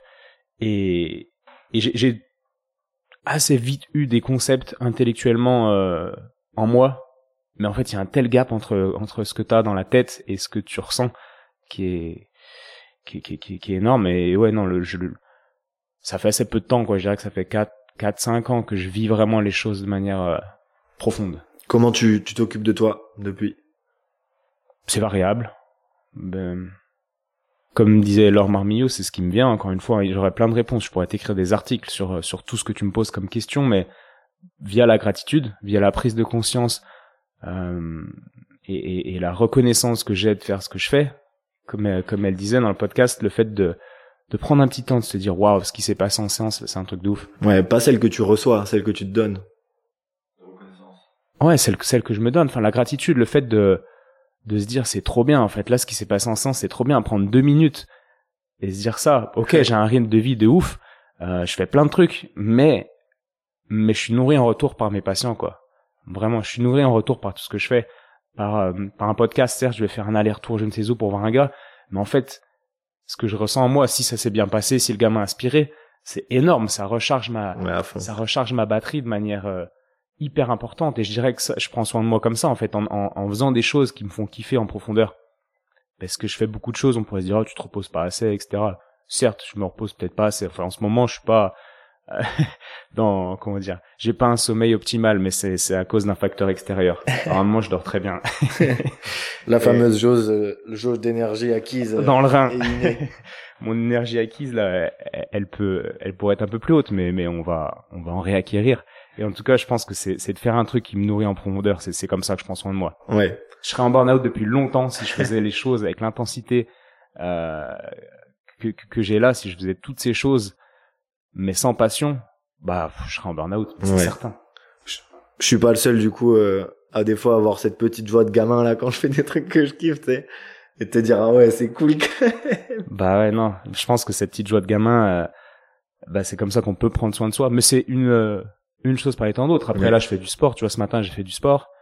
Euh, j'essaie de faire du... En ce moment, je fais du sport tous les matins. C'est parce que j'en ai besoin pour me prendre soin de moi, puisque bah voilà, j'ai j'ai des choses à évacuer, soit je suis au boulot, soit je m'occupe du petit.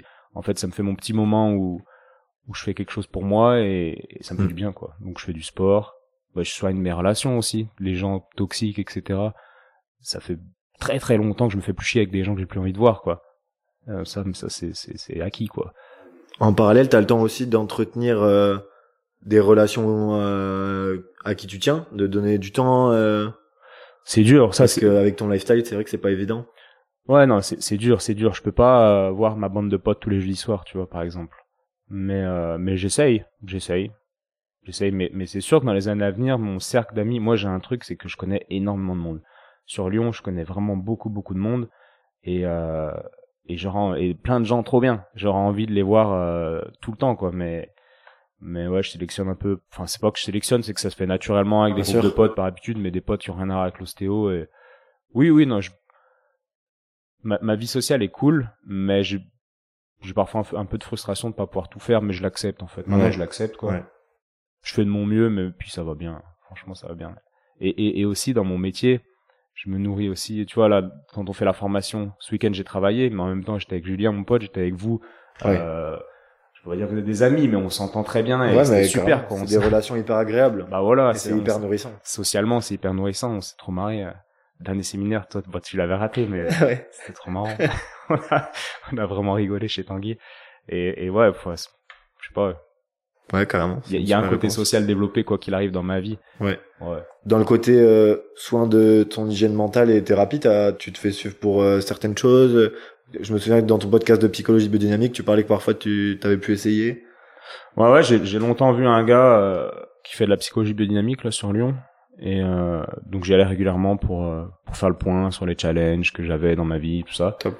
Et euh, ça c'était cool, c'était cool. Là, en ce moment, je vois une autre psy, mais plus en lien avec mon mon rôle de père et tous les challenges que j'ai par rapport à cette nouvelle vie que j'ai, ouais. euh, par rapport ouais à la relation père-fils, euh, au couple, à la famille, enfin tout ce genre de choses. Moi, je trouve ça bien d'avoir un petit pilier, euh, un thérapeute quoi, qui te, qui pas qui te tient la main, c'est trop fort, mais qui te qui te guide un peu quoi, qui fait miroir sur tes réflexions et qui bah, qui te fait des réflexions en retour, qui qui résonnent et et que tu mûris euh, derrière.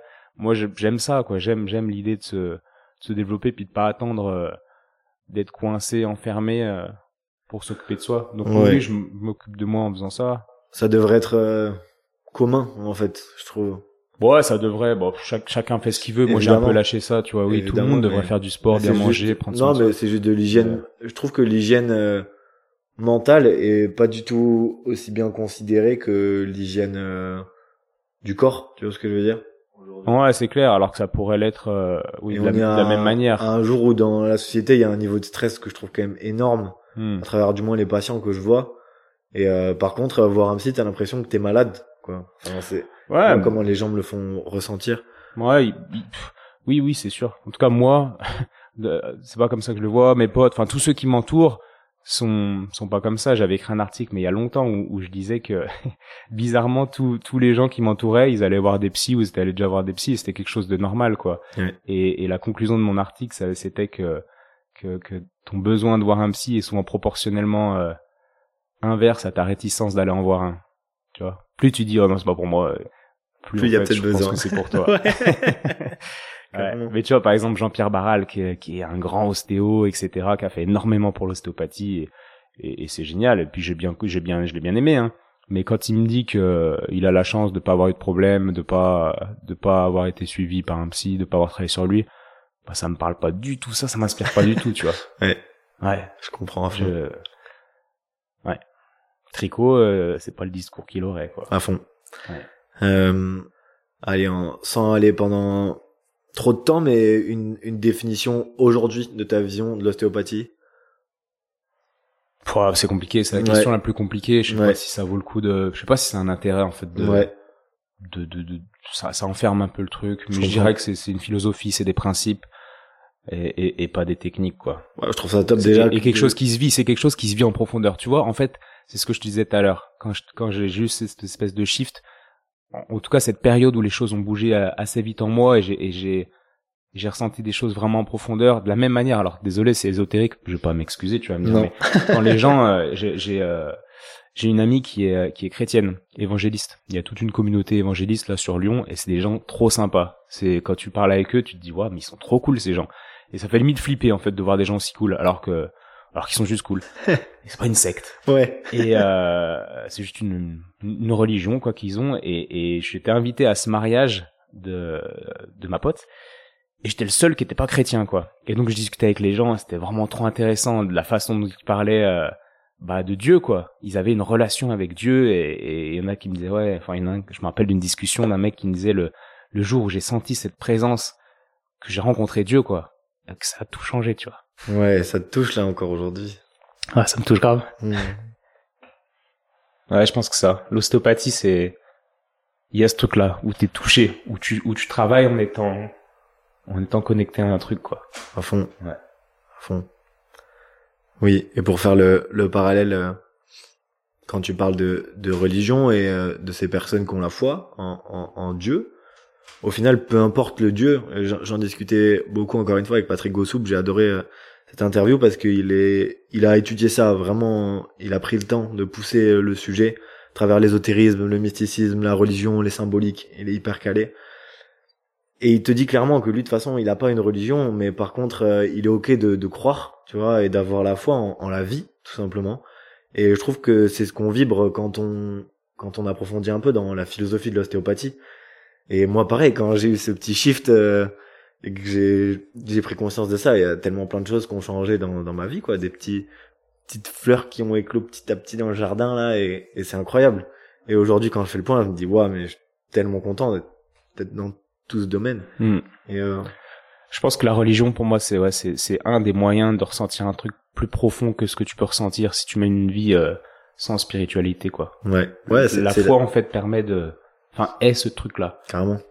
Et, euh, et l'ostéopathie te permet aussi ça, quoi. Donc, je dirais que l'ostéopathie, c'est, voilà, c'est des principes, etc., etc., comme je te disais, mais, mais c'est aussi une, quelque chose qui se pratique avec ce petit truc-là, que Mm. peu de gens ont. Je réalise que peu de gens ont. Ouais, c'est trop bien.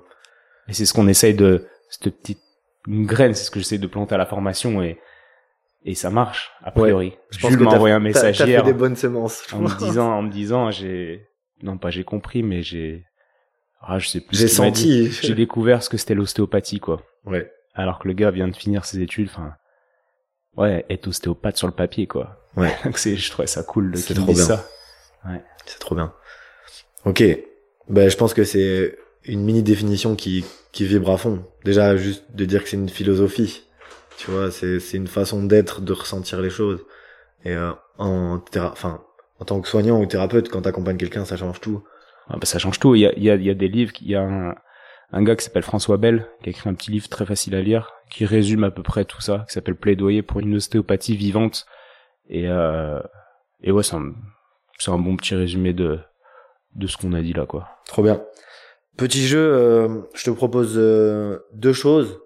Euh, évidemment, euh, c'est pas noir ou blanc. Encore une fois, on comprendra qu'il y a mille et une nuances. Le but, c'est justement de provoquer de la nuance. Euh, intuition ou test? Comme ça, je réponds comme ça. On met pas dans un contexte de séance. euh, Bah, on va parler plutôt autour de l'ostéo, du soin. Du Parce qu'il y a test et test. Ouais, Il y a des tests que tu fais via l'intuition en fait. ouais, Donc, euh, j'irai les deux. ouais. Parce que l'intuition c'est cool, mais j'aime bien vérifier les choses sous les mains via comment les tissus réagissent. Donc, euh, bah les deux. Ouais. Comment tu, tu ressens ou tu définis rapidement l'intuition dans le soin? C'est toujours un sujet qui me passionne parce que en rencontrant euh, des thérapeutes, euh, des ostéos qui parfois bossent depuis longtemps, bah, ils décrivent vraiment, tu vois, ce, ce phénomène d'intuition où ils sont posés, ils sont à l'écoute de ce qui se passe chez le patient et ils vont avoir bah, des informations qui arrivent. Euh, mais du coup, faut faire le tri, savoir ce qui est utile, pas utile pour le patient, à dire, à pas dire. Euh, Est-ce que ça vient de ton ego? Est-ce que ça vient vraiment de ce qui se passe euh, dans l'interaction entre toi et le patient? Alors, bah, ce qui me vient, c'est que, l'intuition, c'est, quelque chose qui, qui vient de toi, mais qui, qui est sûrement le fruit d'une résonance avec ce que tu perçois. Et hum, tu sais, je te parlais tout à l'heure, tu me demandais les sens, et je te disais, bah, le sixième sens, quoi. Ben, je pense que l'intuition est une sorte de fruit de ce que tu perçois. Et ce que tu perçois dépend de ta faculté de percevoir, qui se développe. Et, et voilà. Ouais. Pour euh, à ta formation avoir fait une mini fiche euh, sur ce sujet, est-ce que tu penses que l'intuition est en quelque sorte un peu sixième sens, euh, un lien du coup avec euh, l'organe du cœur ou du moins avec euh, cette ouverture de de l'humain en quelque sorte? Sans doute, mais je crois que c'est variable suivant les thérapeutes. J'en parle beaucoup et il y a des gens qui vont ressentir euh, avec le cœur, etc. Puis beaucoup d'autres qui vont dire non, bah moi c'est plus avec le ventre, avec le plexus solaire. Donc je sais pas, j'isolerais pas ça, tu vois, dans une zone. Mais je dirais que c'est avec le corps en tout cas Ouais. et pas avec la tête, ça c'est Ouais. sûr. Et euh, ouais, avec le ressenti. Je prends souvent cet exemple pour expliquer ça à des patients. Je leur dis, mais par exemple, si vous êtes dans une rue, des fois vous avez l'impression que quelqu'un vous suit, vous entendez rien, mais vous avez, vous sentez une sorte de présence. Et, et voilà, c'est c'est c'est ce genre de, de perception là, quoi. Carrément. Et des fois, il y a personne qui suit. Mais des Ouais. fois, il y a quelqu'un qui suit. Tu l'as pas vu, mais tu sens qu'il y a quelqu'un qui suit. Et tu le vois pas avec tes yeux, tu l'entends pas avec tes oreilles, mais tu perçois, quoi. Ouais. C'est vraiment cette perception euh, qui vient pas de l'intellect quoi, qui vient Ah pas bah du non, ça vient pas de l'intellect. Ouais. Auto- Justement, l'intellect est un gros frein à ce type de perception. Dans ce que j'ai expérimenté, dans, dans ce que je vois chez les gens, l'intellect est un gros frein à ça et, et c'est pour ça que moi, lire des études BP toute la journée, ou alors même si je faisais ça tous les soirs, ça freinerait mon- le développement de mes perceptions. Ça me, ça me rendrait moins bon, selon moi, en ostéopathie. Donc oui, je lis des choses, oui, je, je suis capable de, de discuter avec des chirurgiens d'une étude qui prouve ci, ça, ça. Mais de là à, à- à focaliser de l'énergie sur euh, beaucoup d'énergie à lire des études, pratiquer une ostéopathie EBP, etc. Ça, ça ferme, Mm. ce- ça développe ton, on peut dire ton cortex préfrontal, euh, très, ton intellect, etc., ton raisonnement. Mais en fait, ça te ferme tellement en termes de perception que que tu fais que je fais pas le même métier que je vois tous ces gars, enfin je vois brièvement, mais je vois ce qu'ils racontent, etc. Mais je ne fais pas le même métier qu'eux, quoi. Et pour moi, ces gars-là ne font pas de l'ostéopathie. Quand tu regardes ce qu'est l'ostéopathie, en tout cas comment elle a été faite, etc. Certes, je comprends les gens qui veulent aujourd'hui euh, euh, rendre plus scientifique la chose. euh, pourquoi d'ailleurs Euh, Pour être accepté, passer, être accepté par la médecine. Moi, ce que je veux, c'est soigner les gens surtout. Si j'expérimente des choses, que je me crée des modèles, ou alors que je m'inspire de modèles d'autres gens, et que les gens sont soignés, en tout cas sont extrêmement contents, attendent des mois pour me voir et et, et me disent que bah, ils, ils règlent des choses qu'ils ont jamais réglées. En fait, moi ça, ça me motive et que ça soit prouvé ou pas par une étude, je m'en fous complètement. Et, et le fait de focaliser cette énergie sur les études, etc., fait que tu fermes ton cœur. On va on va imager ça comme ça. Ouais. Mais mais pour moi c'est, je suis pas sûr de ça, mais pour moi c'est comme ça. Ouais. Le cortex préfrontal et le cœur, il y a un moment donné, c'est pas qu'il faut choisir, mais mais faut être ok pour lâcher un peu le mental si tu veux développer ton cœur. Et, et pour moi, ouais, je fais pas le même métier euh, que, que, que beaucoup d'ostéopathes. Ouais, Et- je suis et- hyper d'accord. Et voilà. Et ce qui est très chouette, euh, je trouve, c'est que tu t'es un, un exemple remarquable d'une belle association des deux, tu vois.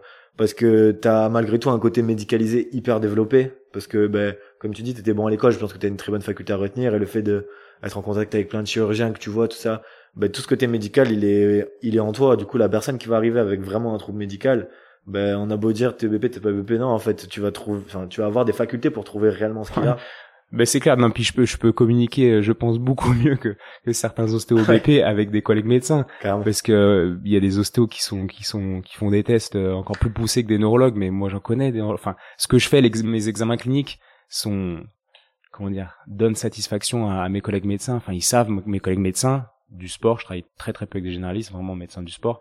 Mais quand je leur envoie des patients, je leur dis voilà, moi j'ai ci ça ça, je pense qu'il y a ça, qu'est-ce que t'en penses? Bah oui, ok, je fais une IRM. Bah, enfin, on est sur la même longueur d'onde, quoi, tu vois. Et Mm. oui, c'est pas, t'es pas obligé d'être d'être complètement perché et, et déconnecté de la médecine À fond. si tu travailles, euh, comme on dit, euh, via cette ostéopathie euh, Ouais. vivante, comme Et on, a beau dire, euh, justement, euh, ce qui est un peu décrié, c'est ben, le côté, on va dire, spiritualité dans l'ostéopathie, dans cette philosophie. Mais en fait, c'est les gens, je pense, qui sont ignorants à travers ça, vont en avoir peur parce qu'ils voient la spiritualité comme un truc religieux, sectaire, machin. Mais en fait, non. En fin de l'histoire, c'est juste, euh, c'est juste euh, écouter un peu son ressenti, tu vois. Écouter un peu. Ah mais ça euh, fait la peur parce que tu Ouais. contrôles pas. Oui, tu connais pas, évidemment. C'est c'est Mm. toutes ces choses-là. Et des fois, je peux même comprendre en fait. Mais moi, je comprends aussi. Ouais. Je comprends aussi. Puis j'avais peur de ça avant. J'étais très cartésien. J'aurais Ouais. pas rencontré Marjolaine. Je serais pas là en train de faire un podcast avec toi. C'est sûr. Carrément. C'est sûr. Je me serais installé tout seul euh, dans mon cabinet à Lyon. Je sais pas comment je serais devenu, mais je serais pas comme ça. C'est Ouais. sûr, certain. Mais en tout cas, ouais, ça me fait marrer de. Ouais. Tu sais, dans ma formation, le premier week-end, c'est examen clinique. En fait, c'est la base. Ouais. Savoir. Et et- et il y a plein d'ostéos. Tu leur fais tester un genou. Tu leur dis bah alors c'est quoi? Plutôt cartilage. Qu'est-ce que t'en penses Ligamentaire, etc. Pourquoi? C'est hyper simple en fait de faire ça. Mais il y a plein d'ostéos qui sont pas super à l'aise. Pour eux, c'est pas clair dans leur tête. Et moi, je trouve ça hallucinant. Euh, certes, oui, on va développer des outils de perception, etc. Mais par contre, connais la base, quoi. Ouais, sois La solide base sur ta base. Solide sur ta base. Ouais. Et c'est pas compliqué, franchement, de d'être d'être bon euh, dans les diagnostics, dans ta dans ta réflexion euh, clinique euh, médicale. Non, il faut faire les choses simples. Moi, Ouais. moi, ça me ça me paraît possible en tout cas d'avoir cette base et d'être solide là-dessus, puis après de développer le reste. Et c'est Ouais. et c'est le, le format et l'évolution des, des quatre séminaires de la formation, quoi. Ouais. Et puis dans dans ce culte euh, du EBP, à un moment, il faut être aussi euh, juste, pour moi, euh, simple. Genre, comment tu veux prouver qu'une technique va soigner une pathologie, tu vois? C'est genre impossible. Dans un soin, c'est tellement plus vaste. Genre, comment tu veux prouver que ouais, ce trust-là, ok, on va le faire à tout le monde Tu peux pas. Enfin, Ça, ça, ça me parle pas du tout. Il faut Ouais. que j'aille faire des, des, des, des podcasts avec ces ostéos. Le problème, c'est qu'ils m'intéressent pas, ces et ouais, bah ouais, je comprends. Je disais ça avec, euh, je- je- je- j'en parlais avec euh, Bertrand, euh, je sais plus quoi, qui est directeur du CESO euh, Paris très récemment là, et euh, et, et je crois qu'au CESO Paris, ils ont une culture euh, très très axée EBP, neurosciences, etc., etc. Mais le truc c'est que je- il faut que je me force et je vais me forcer d'aller voir ces gars-là pour essayer de les comprendre. Mais mais je sais aussi que ces gars-là sont comme ça parce qu'ils ne sentent pas. Mm. Et à partir de là, en fait, tu t'es pas sur la même référence. Tu parles de trucs, mais mais t'es dans un monde tellement différent qu'il n'y a pas d'interface parce qu'on n'a pas le, le- on vit pas la même chose et dans nos soins. En tout cas, je pense. Et euh, mais il faut que j'y aille quand même. Ouais, c'est rigolo parce que en ce moment, euh, ben je je vais faire une interview avec Loïc Rodriguez, euh, ton ton associé. À Et, qui on euh, passe le bonjour Ouais, qui euh, qui est en train d'écrire un livre. On en parlera sûrement dans un prochain épisode. Et il me racontait hier par rapport à l'histoire de l'ostéopathie que euh, John Little John, qui lui a fait euh, l'école euh, en Angleterre, la BSO si je me trompe pas, et euh, qui a mis un côté justement beaucoup plus scientifique, beaucoup plus médical, euh, qui presque a un peu fait ce courant ostéopathie EBP, c'est un raccourci évidemment, mais et ben en fait il a été à la base, ce qui me décrivait Loïc que je savais pas, il voulait être médecin et il a pas eu son diplôme de médecin alors que toute sa famille l'avait. Et, euh, et il a été un peu refoulé de tout ce côté-là. Et euh, pareil je crois qu'il à travers l'ostéopathie il voulait vraiment imprimer ça. Et il a été un peu refoulé de tout le côté style qui crée euh, qui crée cette école. Et euh, et il y a eu un peu tu vois ce, cette amertume euh, dans ce qu'il me décrivait Loïc dans dans l'histoire et, euh, et c'est parce qu'il a pas réussi à, à créer ce qu'il voulait qu'au final il allait s'excentrer en, en Angleterre et créer son petit truc de son côté Hmm. Euh, Après, après, il y a sûrement d'autres raisons, bien, Bien sûr, sûr, qu'il y a, qu'il y a ça, mais je pense que aussi on est, on est, on n'est pas tous égaux par rapport à cette euh, faculté de perception. Moi, je pars de loin, par exemple, avec mon esprit cartésien de base. Je me rappelle euh, au début de mes études, euh, bah, je pétais un cap parce que les profs me disaient pas la même chose. Enfin, j'ai- j'étais, euh, j'étais, je devais être insupportable. Là, je serais prof euh, de moi-même euh, aujourd'hui. tu vois, je me disais, putain, mais il me saoule, Étienne, il saoule, il comprend rien. Et euh, et je pense qu'on part pas tous avec les mêmes bases. Par exemple, Marjolaine qui avait ça tout de suite, je pense que l'équitation, tu sais là, cette communication avec le cheval que je connais pas, mais il y a une sorte de ressenti et de d'osmose que tu entretiens avec le cheval pour pas qu'il te foute par terre et que et, que tu fasses du cheval correctement. Je, je sais pas du tout les bons termes, mais mais cette, cette, espèce de sixième sens, euh, je pense que l'équitation le développe et, est utile pour l'ostéo. En danse aussi, j'ai une patiente danseuse là qui avait une relation avec son corps et une intuition corporelle, une intelligence corporelle hyper développée. Et, je pense qu'il y a des choses qui développent, qui ouvrent à au type de perception ostéopathique qui te font devenir euh, ostéopathe au sens du, du, mot, enfin au sens que, que on parle, ostéopathe, à travers le comme, comme on disait. Et, et, et, de la même manière que moi, euh, en tant que jeune basketteur, ben on avait commencé la muscu au lycée. Moi, je faisais de la muscu tous les jours. Certes, j'étais devenu euh, bien, tu vois, mais par rapport à quelques collègues qui en faisaient une fois par semaine, ils étaient devenus monstrueux. C'était devenu des, des gros athlètes. Euh, ils couraient plus vite que moi. Moi, je m'entraînais tous les jours. En fait, j'étais limité. Clairement, j'étais très limité. La génétique te limite, euh, que ce soit physiquement, intellectuellement. On est tous différents. Et je pense qu'en termes de perception, on est aussi tous différents. Alors, tu peux le travailler de la même manière que tu peux faire de la muscu, mais peut-être que moi, c'est certain, même en prenant des, des stéroïdes, des, des hormones de croissance, j'en sais rien, je serais jamais Mister Univers. J'en suis persuadé. Et euh, j'ai déjà eu des périodes pendant les étés, je prenais de la créatine, des produits, enfin j'avais tout, j'avais fait tout un tas de trucs. Certes, j'avais pris, mais rien à voir avec certaines personnes, tu vois. On a tous un, une sorte de potentiel de base, et je pense que voilà, dans cette faculté de percevoir, c'est la même chose. Sauf qu'on peut pas mesurer, puis c'est peut-être plus tabou, de dire oh là là, lui, il ressent pas, il est pas fait pour ça. Ouais. Tu peux pas dire ça. Et tu sais jamais, en fait. Mais je pense qu'on est tous différents, il y a, y a, cette limite aussi. Peut-être que Little John avait cette limite-là, euh, génétique, quoi. Mm. Et puis en plus, euh, euh, s'il sait faire fouler de médecine, tout ça, enfin, il y a plein d'autres choses, forcément. c'est sûr. Étienne euh, d'aujourd'hui, il conseille quoi au jeune Étienne qui est à l'école d'ostéo et qui galère un peu à avoir des ressentis, qui doute par rapport à tout ça? Bah, il conseille ce que, ce que je me suis dit. Je me suis dit, ok, laisse une chance à ce que les anciens te disent. Regarde qui t'inspire. Euh, il y a des gens qui m'inspirent pas du tout. Regarde qui t'inspire. Essaye de regarder un peu ce qu'ils ont fait de leur vie. Va explorer des choses. Ne reste pas dans, ne reste pas enfermé dans, dans tes croyances. Essaye de fréquenter des gens qui pensent différemment de toi. Mais en tout cas, euh, garde cette espèce de d'état d'esprit de l'enfant intérieur qui qui va explorer euh, la petite forêt à côté, etc. Et là aussi, c'est le challenge d'aujourd'hui. J'ai 33 ans et je me suis dit, bah, j'en parle dans ma newsletter, dans ma dernière newsletter, où je fais un peu l'avatar du gars que je veux pas devenir. Et, euh, et dans ce gars que, je veux pas devenir, en tout cas, le, oui, le gars que je veux pas devenir n'explore plus. Il fait son job, le même job, 50 heures par semaine, il rentre chez lui, il est fatigué, il est en surpoids, il réfléchit plus, il lit plus. Et ouais, ça c'est l'opposé en fait de mon challenge là, c'est de rester euh, de me garder du temps pour continuer d'explorer. J'ai beau avoir 33 ans, avoir des responsabilités, un crédit, euh, une entreprise, deux entreprises, enfin plein de trucs. Ben je m'en fous en fait. Je veux mmh. continuer à, à, explorer. Je lui dirais d'explorer, de faire confiance en la vie et, et de s'inspirer, euh, d'essayer de suivre de certains modèles qui l'inspirent. Ouais. Ouais. Top. Euh, deux autres propositions à travers le soin ou la relation, peu importe. Plutôt silence ou parole? Ah, impossible d'être binaire sur cette question. Évidemment, c'est justement pour euh, élever le débat. Enfin, sincèrement les deux. Ouais. Ouais. Dans un silence, tu parles beaucoup, tu fais des non, non, non. Alors non, je parle pas. Je pense que je suis allé voir certains ostéos qui font que parler tout le temps. Alors ça, c'est vraiment pas moi. Euh, mais je parle un peu quand même. Non, mais je dirais plus silence que parole quand même. Ouais. Ouais. Dans le deuxième épisode que j'ai fait, c'était avec euh, Harry Rosno, qui a vraiment exploré le silence toute sa vie dans le soin, tu vois. Euh, Carl Roger, euh, des gars qui ont, qui ont, qui ont fait ça à fond. Et euh, c'est hyper intéressant. Moi, une fois où je suis allé assister sur une, sur un séminaire que faisait Pascal Ancelin sur une retraite thérapeutique, il y avait Harry Rosno, ce gars dans les soignants. Il y a, à chaque fois, il y a quatre soignants le long de la retraite. Et euh, donc il faisait comme des séances euh, voilà de, de, temps de parole avec euh, les, les patients.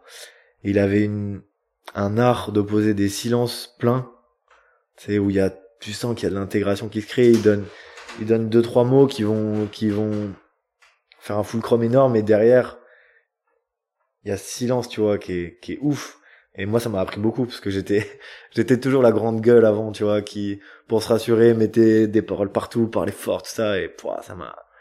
Ah bah là, non, en soin, en soin, si tu respectes pas ce temps de silence, c'est, c'est ces fameux still point ou stillness qu'on a dans les séances, et Puis, enfin, si si t'es si t'écoutes ce que tu perçois, tu peux même pas parler en fait.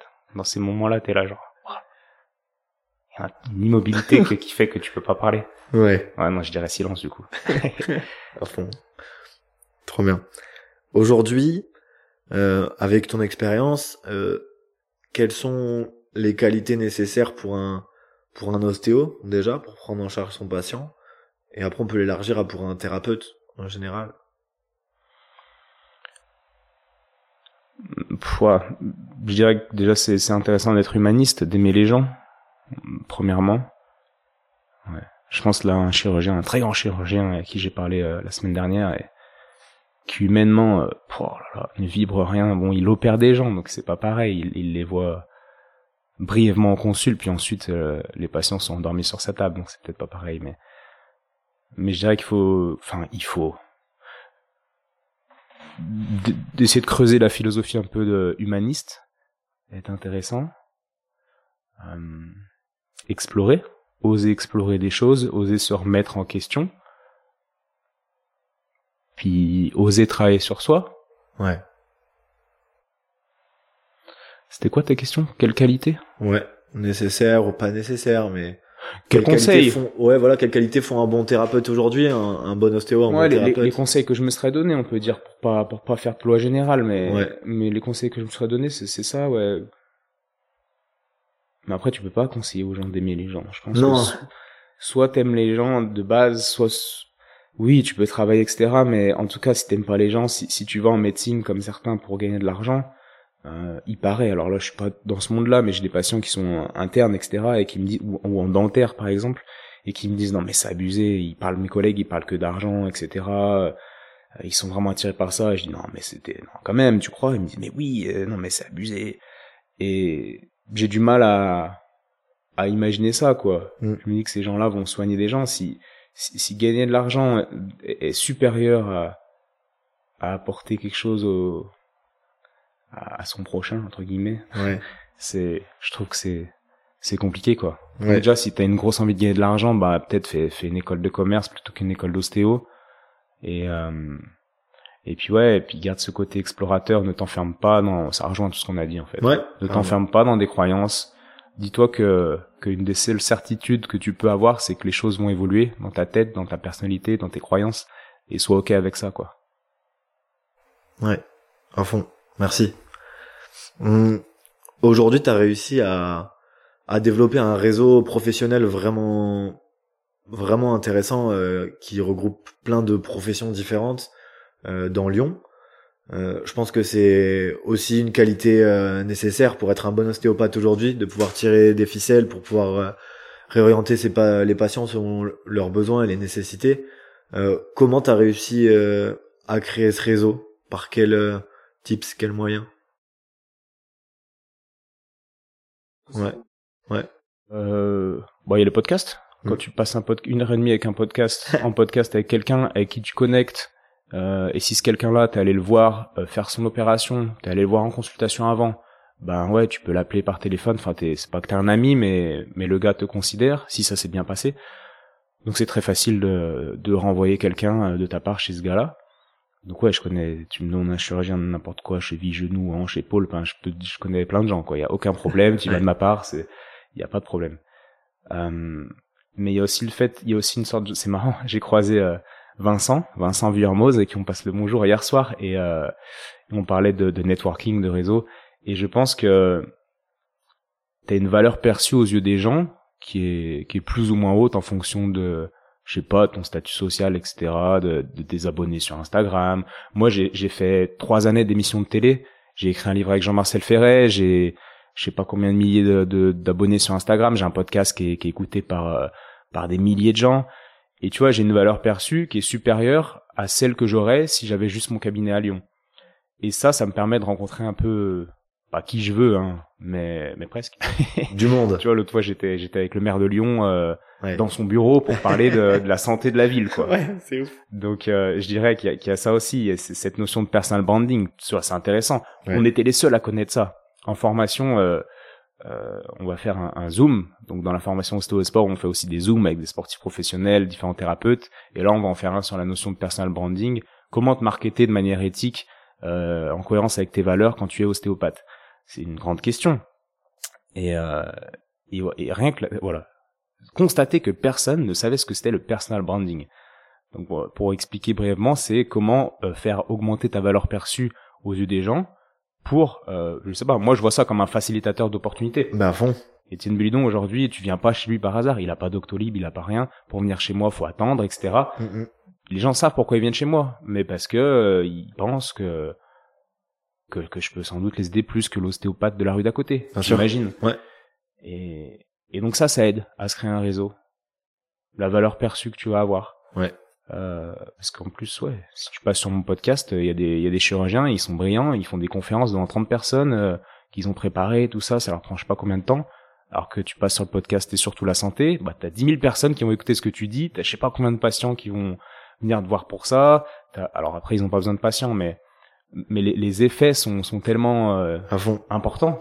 Ouais, c'est quelque chose que tu as construit par petites briques et qui au final euh, voilà, a augmenté ta valeur perçue et, euh, mm-hmm. et aujourd'hui ça marche bien. Donc ça c'est un facteur. Puis il y a, puis y a le, le côté euh, compétence sociale que j'ai développé pendant toute mon comment on dit ma post-adolescence quoi. Ouais. Notamment via ces périodes de, où j'expérimentais la séduction, bah, comment rentrer en contact avec une fille qui me plaît, comment ne pas avoir peur d'aborder, comment maintenir une discussion, paraître arrive à tes fins entre guillemets.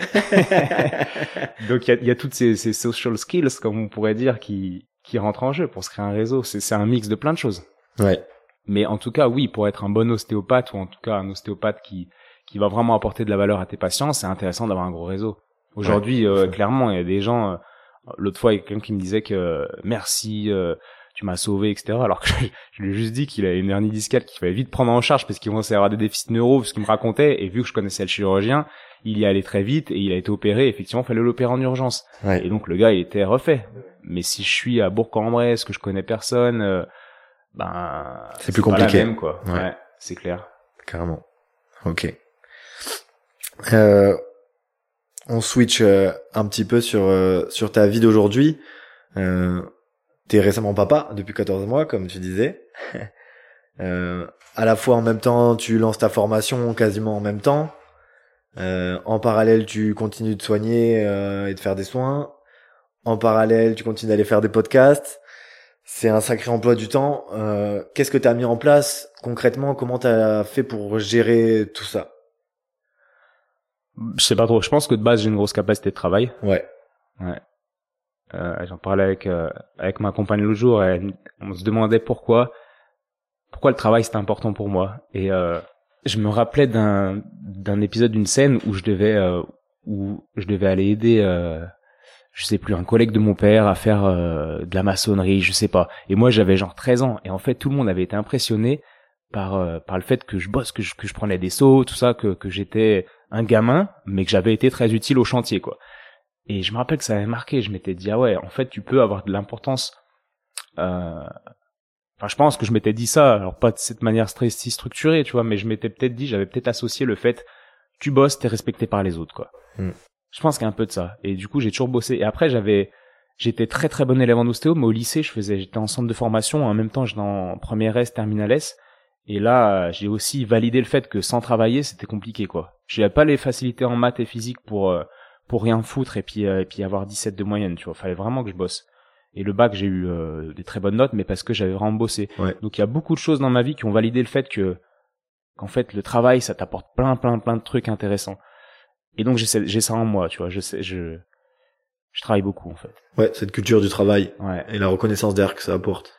Ouais, alors c'est c'est c'est plus pour la reconnaissance, c'est un truc plus inconscient. Mais entre, entre guillemets, je pense que dans mon inconscient, j'ai validé le fait que travail égale truc cool derrière que le travail paye, pour résumer. Et que du coup, t'as pas cette charge mentale énorme à produire ce travail-là, en fait. Non, c'est quelque chose d'assez naturel. Et le deuxième truc, c'est que mon travail me plaît. Tu vois, comme le podcast que j'ai fait avec euh, avec Christian tête qui est un chef étoilé lyonnais, qui fait plein, plein, plein de trucs. Et, euh, et, et, ma question de base du podcast est comment tu fais pour faire autant de trucs sans faire de burn-out? Et la réponse assez simple, c'est quand t'es passionné, en fait, ton travail te nourrit en même temps qu'il te prend de l'énergie. Donc ça, ça s'équilibre en fait. Ouais. Et, et donc j'ai ça. Je fais des choses qui, comme je te disais tout à l'heure, si, si je kiffais pas ce que je faisais, je serais en burn-out, clairement. Donc il y a ça. Et puis, puis après, bon, il y a des, petites organisations logistiques. Là, ma, ma compagne n'a pas repris encore le travail. alors prendre le travail en septembre. Heureusement, on a été accepté par la crèche à, à plein temps. C'est cool ça, ça fait plaisir. Donc, euh, donc je sais pas comment ça va se passer, mais, mais en tout cas, je travaille quand même moins en termes de travail travail, parce qu'après, quand je m'occupe du petit, je considère que c'est une forme de travail aussi. En tout cas, ça me prend ton énergie voire plus, voire plus. Ouais. Et euh, ouais, non, mais j'ai diminué quand même un peu mes heures de, de travail au sens euh, comme on l'entend dans la société, quoi. J'ai un, j'ai un peu diminué. Bien sûr, Mm. Ouais, c'est très bien. Mes heures de- je travaille plus samedi matin, par exemple. Ouais. Pendant dix ans, j'ai travaillé tous les, quasiment tous les samedis matins. Ok. J'ai diminué un peu mes heures de consul, puis j'essaye de tout faire au mieux, et puis Trouver cet équilibre. de, je continue comme de, de travailler pas mal, quoi. Ouais, Je fais pas 35 heures, quoi. bien sûr. Et évidemment, euh, pas tout le monde a la chance de faire un boulot euh, qui l'épanouit à ce point, mais je pense que ça peut être aussi des fois juste de prendre le boulot pour boulot et après trouver vraiment des des sources de création ou d'inspiration euh, qui à côté vont permettre de s'épanouir en fait. Je pense à tu vois ces gens qui bah pas tout le monde au final a un, un boulot qui le nourrit, tu vois comme ce Ouais, ouais, ouais. Alors, ouais, je sais pas. Je pourrais pas, de, oui, faire de théorie conseiller sur Bien des sûr. trucs que je vis pas, mais en tout cas, moi, ce que je vis, c'est que, c'est que j'ai autant l'impression de travailler quand, quand je lis un livre, euh, par exemple, le soir, je lis souvent, euh, avant de dormir. Bah, en fait, pour moi, c'est pas plus du travail que ce que je lis souvent.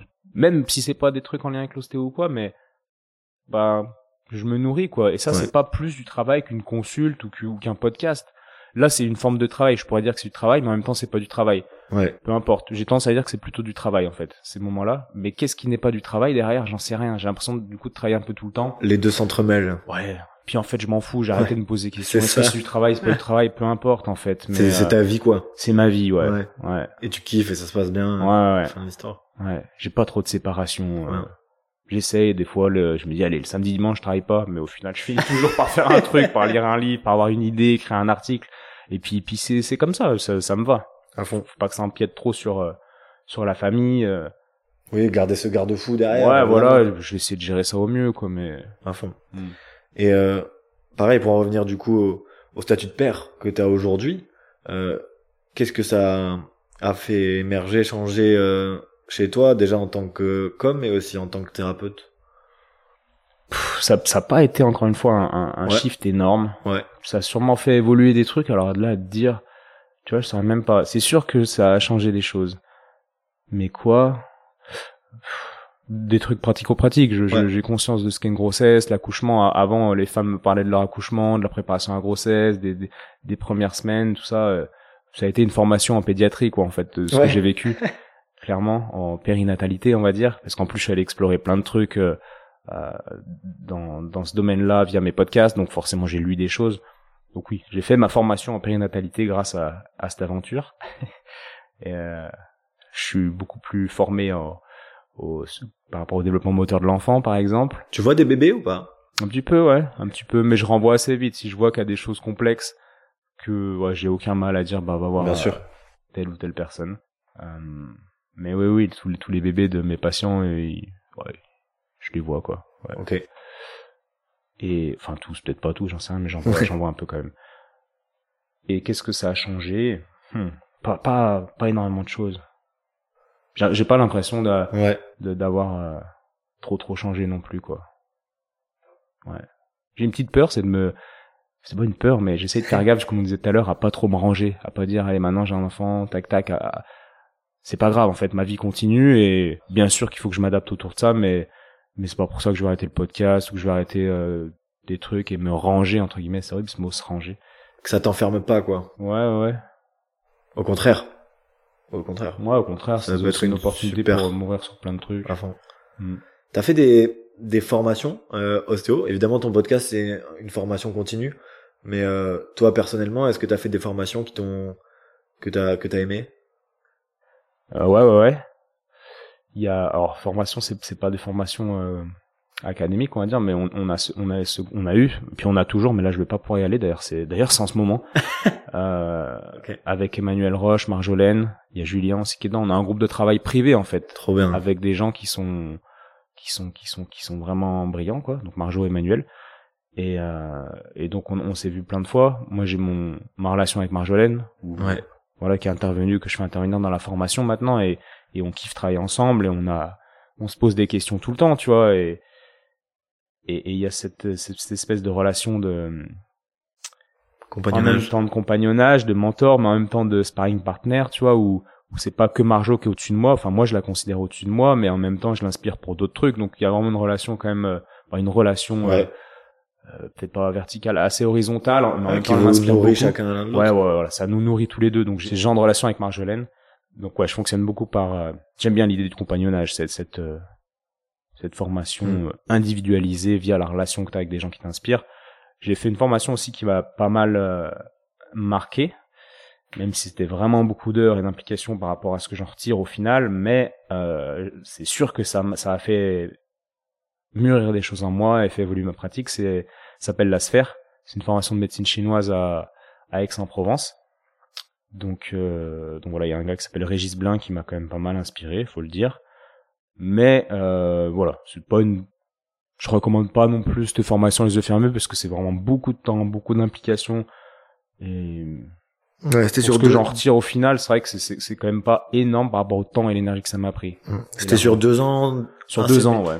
Un séminaire par mois, quasiment, ouais, sur Ouais. deux ans, je crois. Bon, en tout cas, merci de l'avoir fait parce que tu, tu nous as un peu ressorti l'essentiel que tu as retenu. euh, Bah, ce que à j'ai retenu et ce que j'utilise, c'est Et clair. c'était vraiment chouette. Moi, j'avais Mm. pas du tout cette approche euh, médecine traditionnelle chinoise. Ça m'a vraiment apporté un plus, je pense que je vais, que je vais explorer. Et Ouais, ça, c'est- bah voilà. Si déjà ça te permet d'aller explorer ailleurs, c'est clair que ça remplace pas la formation sur deux ans, Bien sûr. mais mais il y a plein d'autres formations pour creuser. Au moins, t'as une approche. Et, et puis puis ouais, je l'ai mixé avec des concepts ostéo euh, personnels quoi que j'ai Ouais. développé. Enfin moi, c'est pas les miens, mais que j'ai développé via d'autres gens. Trop bien. Et puis d'autres formations, ouais. Non mais attends, j'en ai fait plein des formations. Bah avec Pascal, j'en ai fait une l'autre jour avec Pascal, Ancelin. Pascal Ancelin, qu'on salue. La bise, Pascal. Euh, voilà. Et puis là, j'ai rien d'autre qui me vient comme ça. Mais Ouais, surtout, c'est- surtout le compagnonnage et l'exploration personnelle. Ma vie est une formation. J'ai fait une newsletter où le titre était Comment faire de sa vie une formation. Ouais. Et, et clairement, ma vie, c'est une formation, en fait. C'est génial. Euh, petit cas clinique sur toi, ton, ton approche euh, ostéopathique, soins. Euh, je suis une personne euh, qui a la soixantaine, euh, pas mal d'arthrose, hernie discale cervicale, des douleurs cervicales chroniques, euh, assez sédentaire, euh, divorcé avec pas vraiment de projet post-retraite. Et j'ai un peu des douleurs rhumatismales qui m'arrivent de partout. Comment t'abordes ça? Comme j'aborderais une autre problématique. Donc, je discute, j'essaie de comprendre le cas. Puis après, j'essaie de poser ce cerveau, ce cortex préfrontal pour voir ce que le corps nous raconte. Ouais. c'est-à-dire là les zones en restriction, etc. Ce qui nous attire, puis on, on commence en fait. Enfin moi j'ai vraiment l'impression de commencer une discussion avec le corps. C'est-à-dire que le corps réagit. Pour ceux qui connaissent pas l'ostéopathie, je pense pas qu'il y en ait beaucoup à ce niveau-là du podcast, mais si jamais quand on quand on commence à poser les mains sur le corps, ben, on voit euh, beaucoup de choses et on commence. En tout cas, souvent, on arrive à rentrer en relation avec le corps. Si on n'y arrive pas, c'est une autre histoire, mais on rentre en relation avec le corps, puis on attire vers des zones, puis on l'accompagne. Euh, et, puis- et puis voilà, je verrai, je verrai ce qui ressort, mais je peux pas te dire ce que je ferai du Bien tout. C'est impossible. Parce que c'est l'interaction que tu vas avoir avec le corps qui va te permettre d'orienter. Bah ouais, bah ouais, ouais. Et tu vois, j'ai écouté une euh, une vidéo hier de comment il s'appelle le, petit kiné là, Major Mouvement, qui euh, qui disait qu'il arrêtait son cabinet, tout ça, et, Julien me l'a rigolo, on montré. regardait exactement la même vidéo en parallèle, je pense. Ah ouais? Ouais, on l'a Bah, regardé. c'est. Julien en fait qui m'a montré ça et tout et et euh, et du coup je regardais sa vidéo puis il disait qu'en tant que kiné euh, ouais, il était formé pour prendre en charge des tendinopathies et euh, je sais pas quoi des, des pathologies un peu radiculaires il était spécialisé sur le dos et que tout le reste il pouvait pas te prendre en charge. Et je me dis waouh le monde d'écart qu'il y a entre Ouais. un kiné et un ostéo. Parce que moi le gars qui vient me voir pour n'importe quoi en fait je vois ce que sont... peut-être qu'après je me dirais je peux pas le prendre en charge. Mais c'est assez rare des, les gens qu'on peut pas aider quoi. Et je dis je dis bien aider. Euh, évidemment que j'ai conscience qu'il y a des choses qu'on va pas régler, mais mais prendre en charge, c'est-à-dire aider et, et satisfaire le, le patient. Euh, ouais, enfin il y a, y a pas vraiment de limite. Tout dépend ce que- tout dépend à ce qu'on ce qu'on ce ce qu'on va voir de son corps entre guillemets, de là où ça va nous mener. Ouais. Et puis tout dépend aussi des, des propres limites qu'on se fixe de façon inconsciente. Bien sûr, bien sûr. Ah oui, attends, j'ai entendu un truc l'autre jour. Euh, oh, je crois que c'était un ostéopathe qui disait ouais, moi je traite pas ça, je traite pas ça, je traite pas ça, je traite pas ça. Et là encore une fois, je me suis dit mais pff, on fait pas le même métier, t'as rien compris, t'as rien compris. Bon, il a compris une chose, euh, il a compris. Euh, La biomécanique, quoi. ah, ah ouais, ouais, il a peut-être, euh, il a compris des trucs, mais on n'a pas compris la même chose. En tout Ouais. cas. Ça c'est sûr. ça c'est sûr. Et et oui, donc j'en sais rien. Comment je l'aborderai ton patient Franchement, j'en sais rien. Juste pour revenir à, l'anamnèse, on en parlait rapidement euh, en formation. Tu t'accordes beaucoup d'importance ou pas au final à cette anamnèse? Tu demandes des trucs ou pas trop? Bah quand même. Bah j'essaye de d'éviter de rater quelque chose de médical, évidemment. Et ça, comme on disait tout à l'heure, je suis, je pense, performant pour ça. Donc, euh... mais c'est ce que je racontais l'autre jour en fait. Dans bah, hier, j'ai une patiente qui vient me voir et euh... et qui a mal à l'avant-bras. Donc j'ai d'accord, puis quand et puis au bout d'une minute, je dis faites voir, tendez le bras, allez-y, contractez, ok, vous avez mal, ouais d'accord, j'ai mal là, ok, je palpe, vous avez mal là, ok. Je dis bon, vous avez une épicondylite. Je vais vous donner des anti-inflammatoires et puis vous allez vous reposer. Ça fera 70 euros s'il vous plaît. Et je lui dis ça en marrant quoi. Enfin, après je rigole et puis elle me regarde puis elle se marre aussi. Et puis je lui dis bon allez, on commence la consultation et puis après on commence la consultation, tu vois. Et puis et puis voilà, on, a traité plein de trucs. Mais euh, mais bien sûr que j'ai ce côté médical en moi toujours, c'est la base.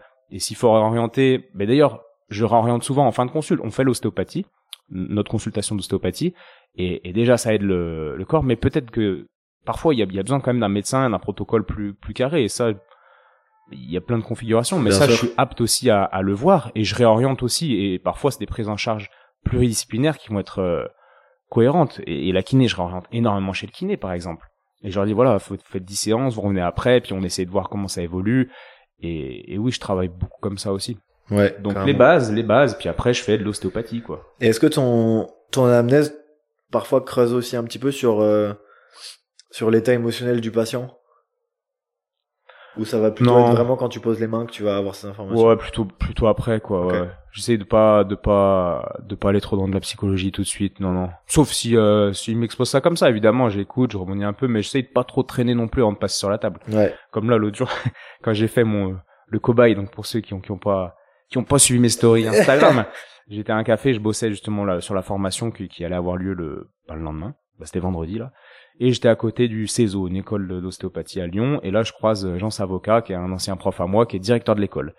Et euh, donc on discute, puis après je retourne bosser, puis il revient me voir, putain Étienne, il nous manque un patient qui nous a planté, on a besoin d'un gars pour euh, faire passer le clinica, donc l'examen final d'un ostéopathe, un futur ostéopathe normalement, à, on a besoin, on a besoin d'un patient quoi.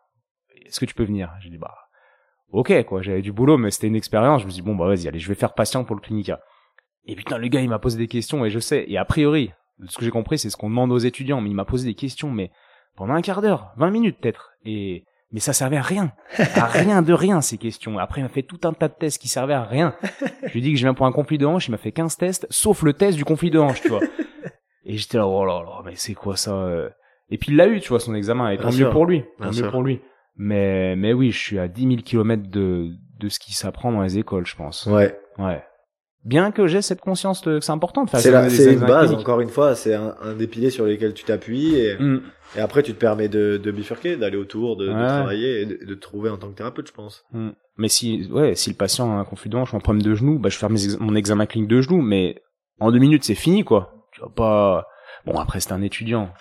On peut on peut rien dire mais mais j'essaye d'aller assez vite sur la table et de commencer à euh, faire l'examen clinique, toucher avec les mains, et puis s'il faut poser des questions en même temps, et puis après assez vite passer en mode ostéopathie, si j'estime que je peux garder le patient et qu'il n'y a pas de, de dangerosité entre Bien sûr. Ok. Aujourd'hui, t'es en général, hein, je me doute que ça varie, mais tes séances durent combien de temps environ?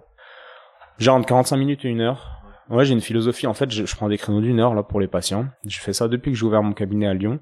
Et comme ça, ça me laisse la liberté de, bah, de faire des séances un peu plus longues, peut-être d'expérimenter des trucs, de, de certaines, certaines pratiques. Tu vois, quand j'ai eu toute une phase où j'étais très branché biodynamique, donc c'est vrai que c'était plus long, donc c'était confortable d'avoir des séances d'une heure. En ce moment, je suis un peu moins là-dedans, même quand même un petit peu, mais j'essaie plutôt de cadrer ça en 45 minutes à peu près, c'est variable parce que chaque patient est différent. Mais sur des créneaux d'une heure à chaque fois quand même. Créneaux d'une heure. Et puis moi, le truc, c'est que on a un téléphone et, et, on gère le téléphone en fait. Il reste au cabinet, mais celui qui est là, il gère le téléphone. Donc c'est vrai que ça prend du temps. Ouais. Mais je trouve que c'est un luxe pour le patient de dire voilà j'ai ça ça ça qu'est-ce que vous en pensez? Bah si c'est un ami à moi le patient que si je le connais que j'estime que enfin j'essaie de l'arranger quoi. Si c'est quelqu'un qui a jamais consulté au cabinet bah je dis bah désolé j'ai pas de place pour euh, dans la semaine hein, puis il va avoir quelqu'un d'autre et ou alors j'essaye de le de le mettre avec mes collègues. Mais voilà tout est sur mesure. Ouais top. Mm. trop bien. Deuxième euh, petite interrogation au niveau cas clinique, euh, j'ai quelque chose sur lequel à un moment quand je t'avais entendu ça m'avait interrogé. Maintenant évidemment je comprends un peu plus la démarche, mais du coup je me dis euh, un, un, jeune ostéopathe qui écoute ça, ça peut être chouette. Un patient qui vient te voir simplement pour, enfin pas simplement du coup, mais pour du psoriasis, tu vois, qui a vraiment une grosse crise de psoriasis, ben parce que par exemple l'ostéo dont tu parlais tout à l'heure pourrait dire oh ben moi j'ai rien à faire. Pour Exactement. Ouais. Euh... Ça c'est abusé. Ouais. Du si t'es ostéopathe et tu dis oh là là ça c'est pas pour moi cette pathologie. Affection de la peau, bah, allez bon, prendre bah, la cortisone, bah... on fait pas le même métier. Ouais. Ouais. Toi, comment tu tu abordes, par quels outils, comment tu vas pouvoir aider cette personne?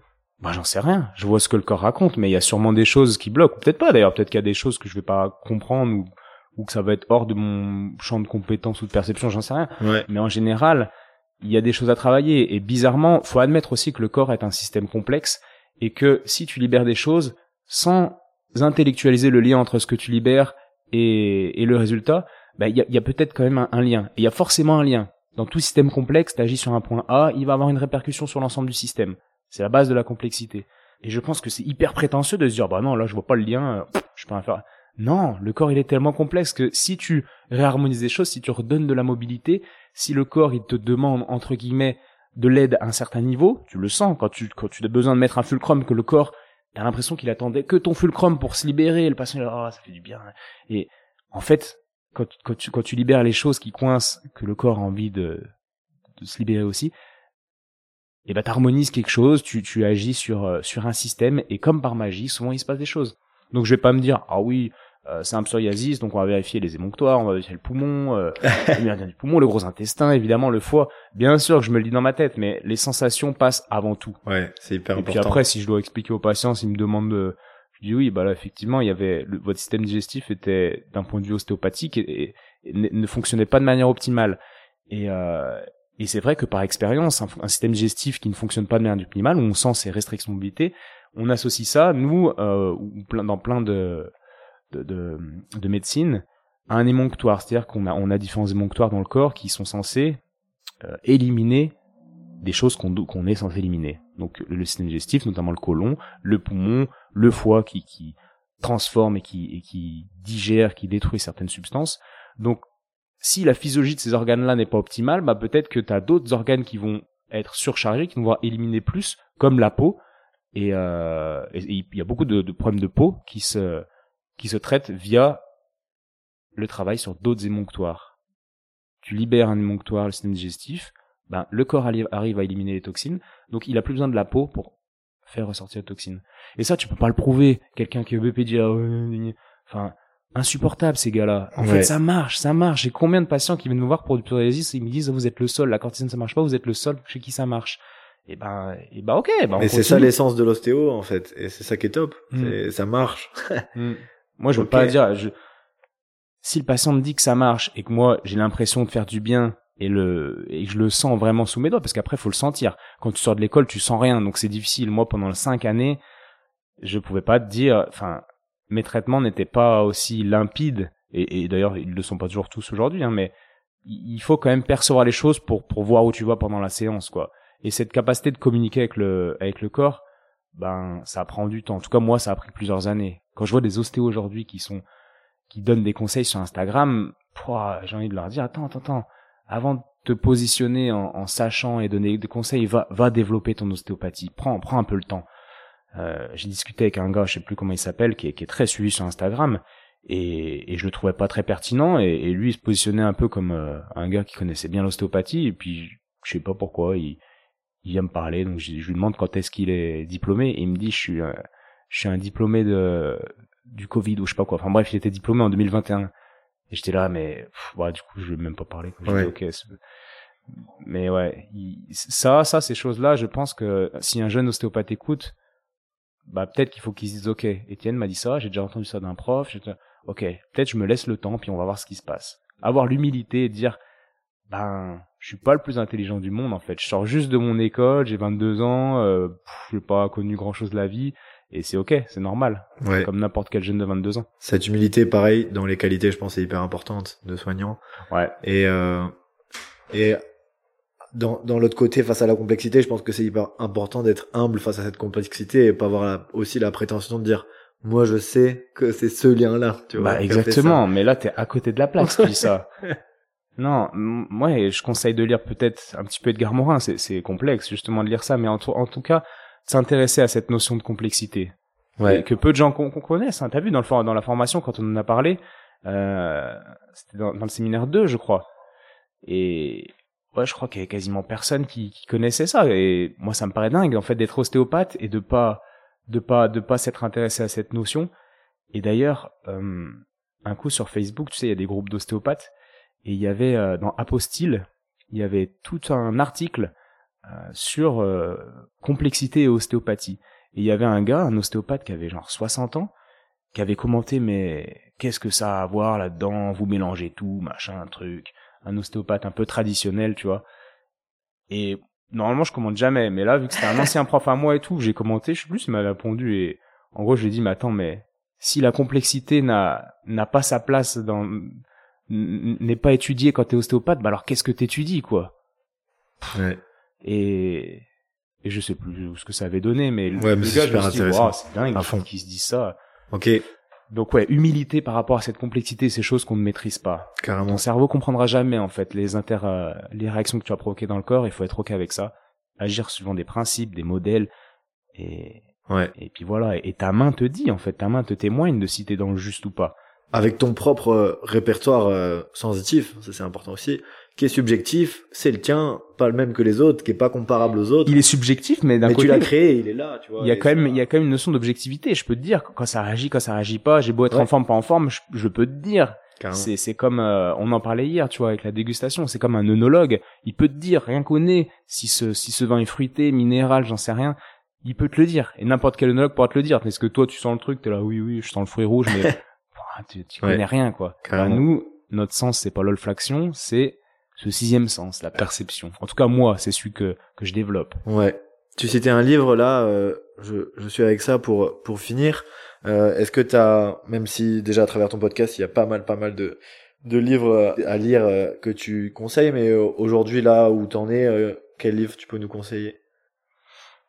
Hum, C'est compliqué parce que là où j'en suis, quel livre je peux vous conseiller? À qui À qui C'est quoi le À quelqu'un qui nous écoute, dans toi. Euh ça dépend. Tu en peux pas, pas, tu peux pas conseiller un livre à, enfin, si je peux, mais à toi par exemple? Ouais, à moi. Ok. Faudrait que je te Autour du un peu plus. Moi, j'aime bien, par exemple, proposer des livres. Tu vois, je prescris pas d'anti-inflammatoires comme comme la blague que j'ai fait à la patiente. Mais par contre, je prescris des livres. Je pres... enfin prescrire, c'est c'est pas le bon mot, mais tu conseilles, je conseille des livres, des, podcasts, des choses comme ça. Et euh, mais vraiment adapté. J'ai lu beaucoup beaucoup de livres, donc du coup, je peux adapter un peu mes mes conseils. Euh, à toi, bah, je vous ai déjà conseillé à, de l'os sec à l'os vivant. Ouais, je suis en train de le lire. Ouais. C'est en cours. Donc ça, je trouve que quand t'es ostéo, euh, c'est assez énorme, quoi. D'ailleurs, merci au gars, bah, il parle pas français, mais ouais, qui, a, qui, a, qui, a, qui a bossé là-dessus. Euh, peut-être que oui, technique d'échange réciproque de Jacques-André Duval. Ça aussi, on en parlait encore hier. Ça, c'est un livre qui est pour moi très important les livres de Baker évidemment qui sont compliqués à lire donc peut-être que le jeune ostéopathe je lui conseillerais pas forcément ça. Ouais. mais si à un moment donné tu commences un peu à être à, être touché par cette espèce de de flamme ostéopathique bon euh, je crois que c'est indispensable de lire Baker. Euh, Tricot qui est très compliqué à lire très très compliqué à lire franchement mais mais je pense que c'est intéressant de se le coltiner. Ouais top. Un livre qui sort de l'ostéopathie? Ah ouais j'en ai plein qui devient... Sur quel sujet? Bah l'alchimiste, moi ce que je dis très bien, c'est l'alchimiste. J'ai pas encore lu. T'as pas encore lu l'alchimiste? Oh là là. ouais, La chance du coup. J'ai une relation particulière avec ce livre. Il, est tombé dans des moments de ma vie euh, importants. Puis tu vois, c'est le livre que dès que tu relis, tu comprends d'autres choses, etc. Ouais. Trop bien. Ok. Bah écoute, ça fait déjà 1h40, 1h44. Puis on a un patient là. Exactement. On a un patient Donc on va pas tarder. On arrive en retard. Euh, petit mot de la fin. Mot de la fin? Ouais. Bah même si c'est pas une fin, mais mot de la fin de l'interview. Je sais pas, non, merci, merci de faire tout ça. Moi, je suis content de voir des gars comme toi qui, qui, qui, qui se mettent en mouvement et qui, qui vont interviewer des gens et qui vont donner la parole aussi à des gens qui, qui ont plus rien à prouver, quoi. C'est ces gens-là, souvent, qui sont les plus intéressants. C'est ceux qui, qui sont pas sur les réseaux sociaux, qui ont rien à prouver, qui ont, donc Pierre Tricot, Pascal. Ouais. Donc c'est cool. Je trouve que des, des gens comme toi, comme moi, je pense qu'on a, comment dire, bah, que c'est cool ce qu'on fait, quoi. Carrément. ouais. J'ai ça qui me vient en tête. Trop bien. Et non, ouais, j'apprécie bien euh, cette énergie que tu as. Et je pense que c'est, ça rejoint les conseils qu'on donnait à un ostéopathe. De, Ouais. de, de, de, de rester explorateur. Ouais. Il y a une conférence de Steve Jobs, je sais pas si tu connais, la conférence qu'il avait donnée à, à Stanford en, en 2012, je crois, où il explique un peu toute sa vie sur le principe de, de connecter les points. Et euh, à la fin, il dit euh, Stay hungry, stay foolish. En gros, c'est genre euh, reste euh, reste motivé et reste un peu fou, un Ouais. peu fou. Garde ta, garde ton envie. euh, en fait, en fait, reste connecté à ton folie, ouais. enfant intérieur. Garde ton ta connexion avec ton enfant intérieur, quoi. Ok, ouais. Je pense que c'est un bon mot de la fin, Ouais. de garder sa connexion avec son enfant intérieur. Trop bien. Ben, merci beaucoup Étienne de m'avoir accueilli chez toi, d'avoir pris le temps. Avec plaisir. C'était top. Euh, et ben à très bientôt. Ouais, sûrement. À très bientôt. Salut. Salut Baptiste.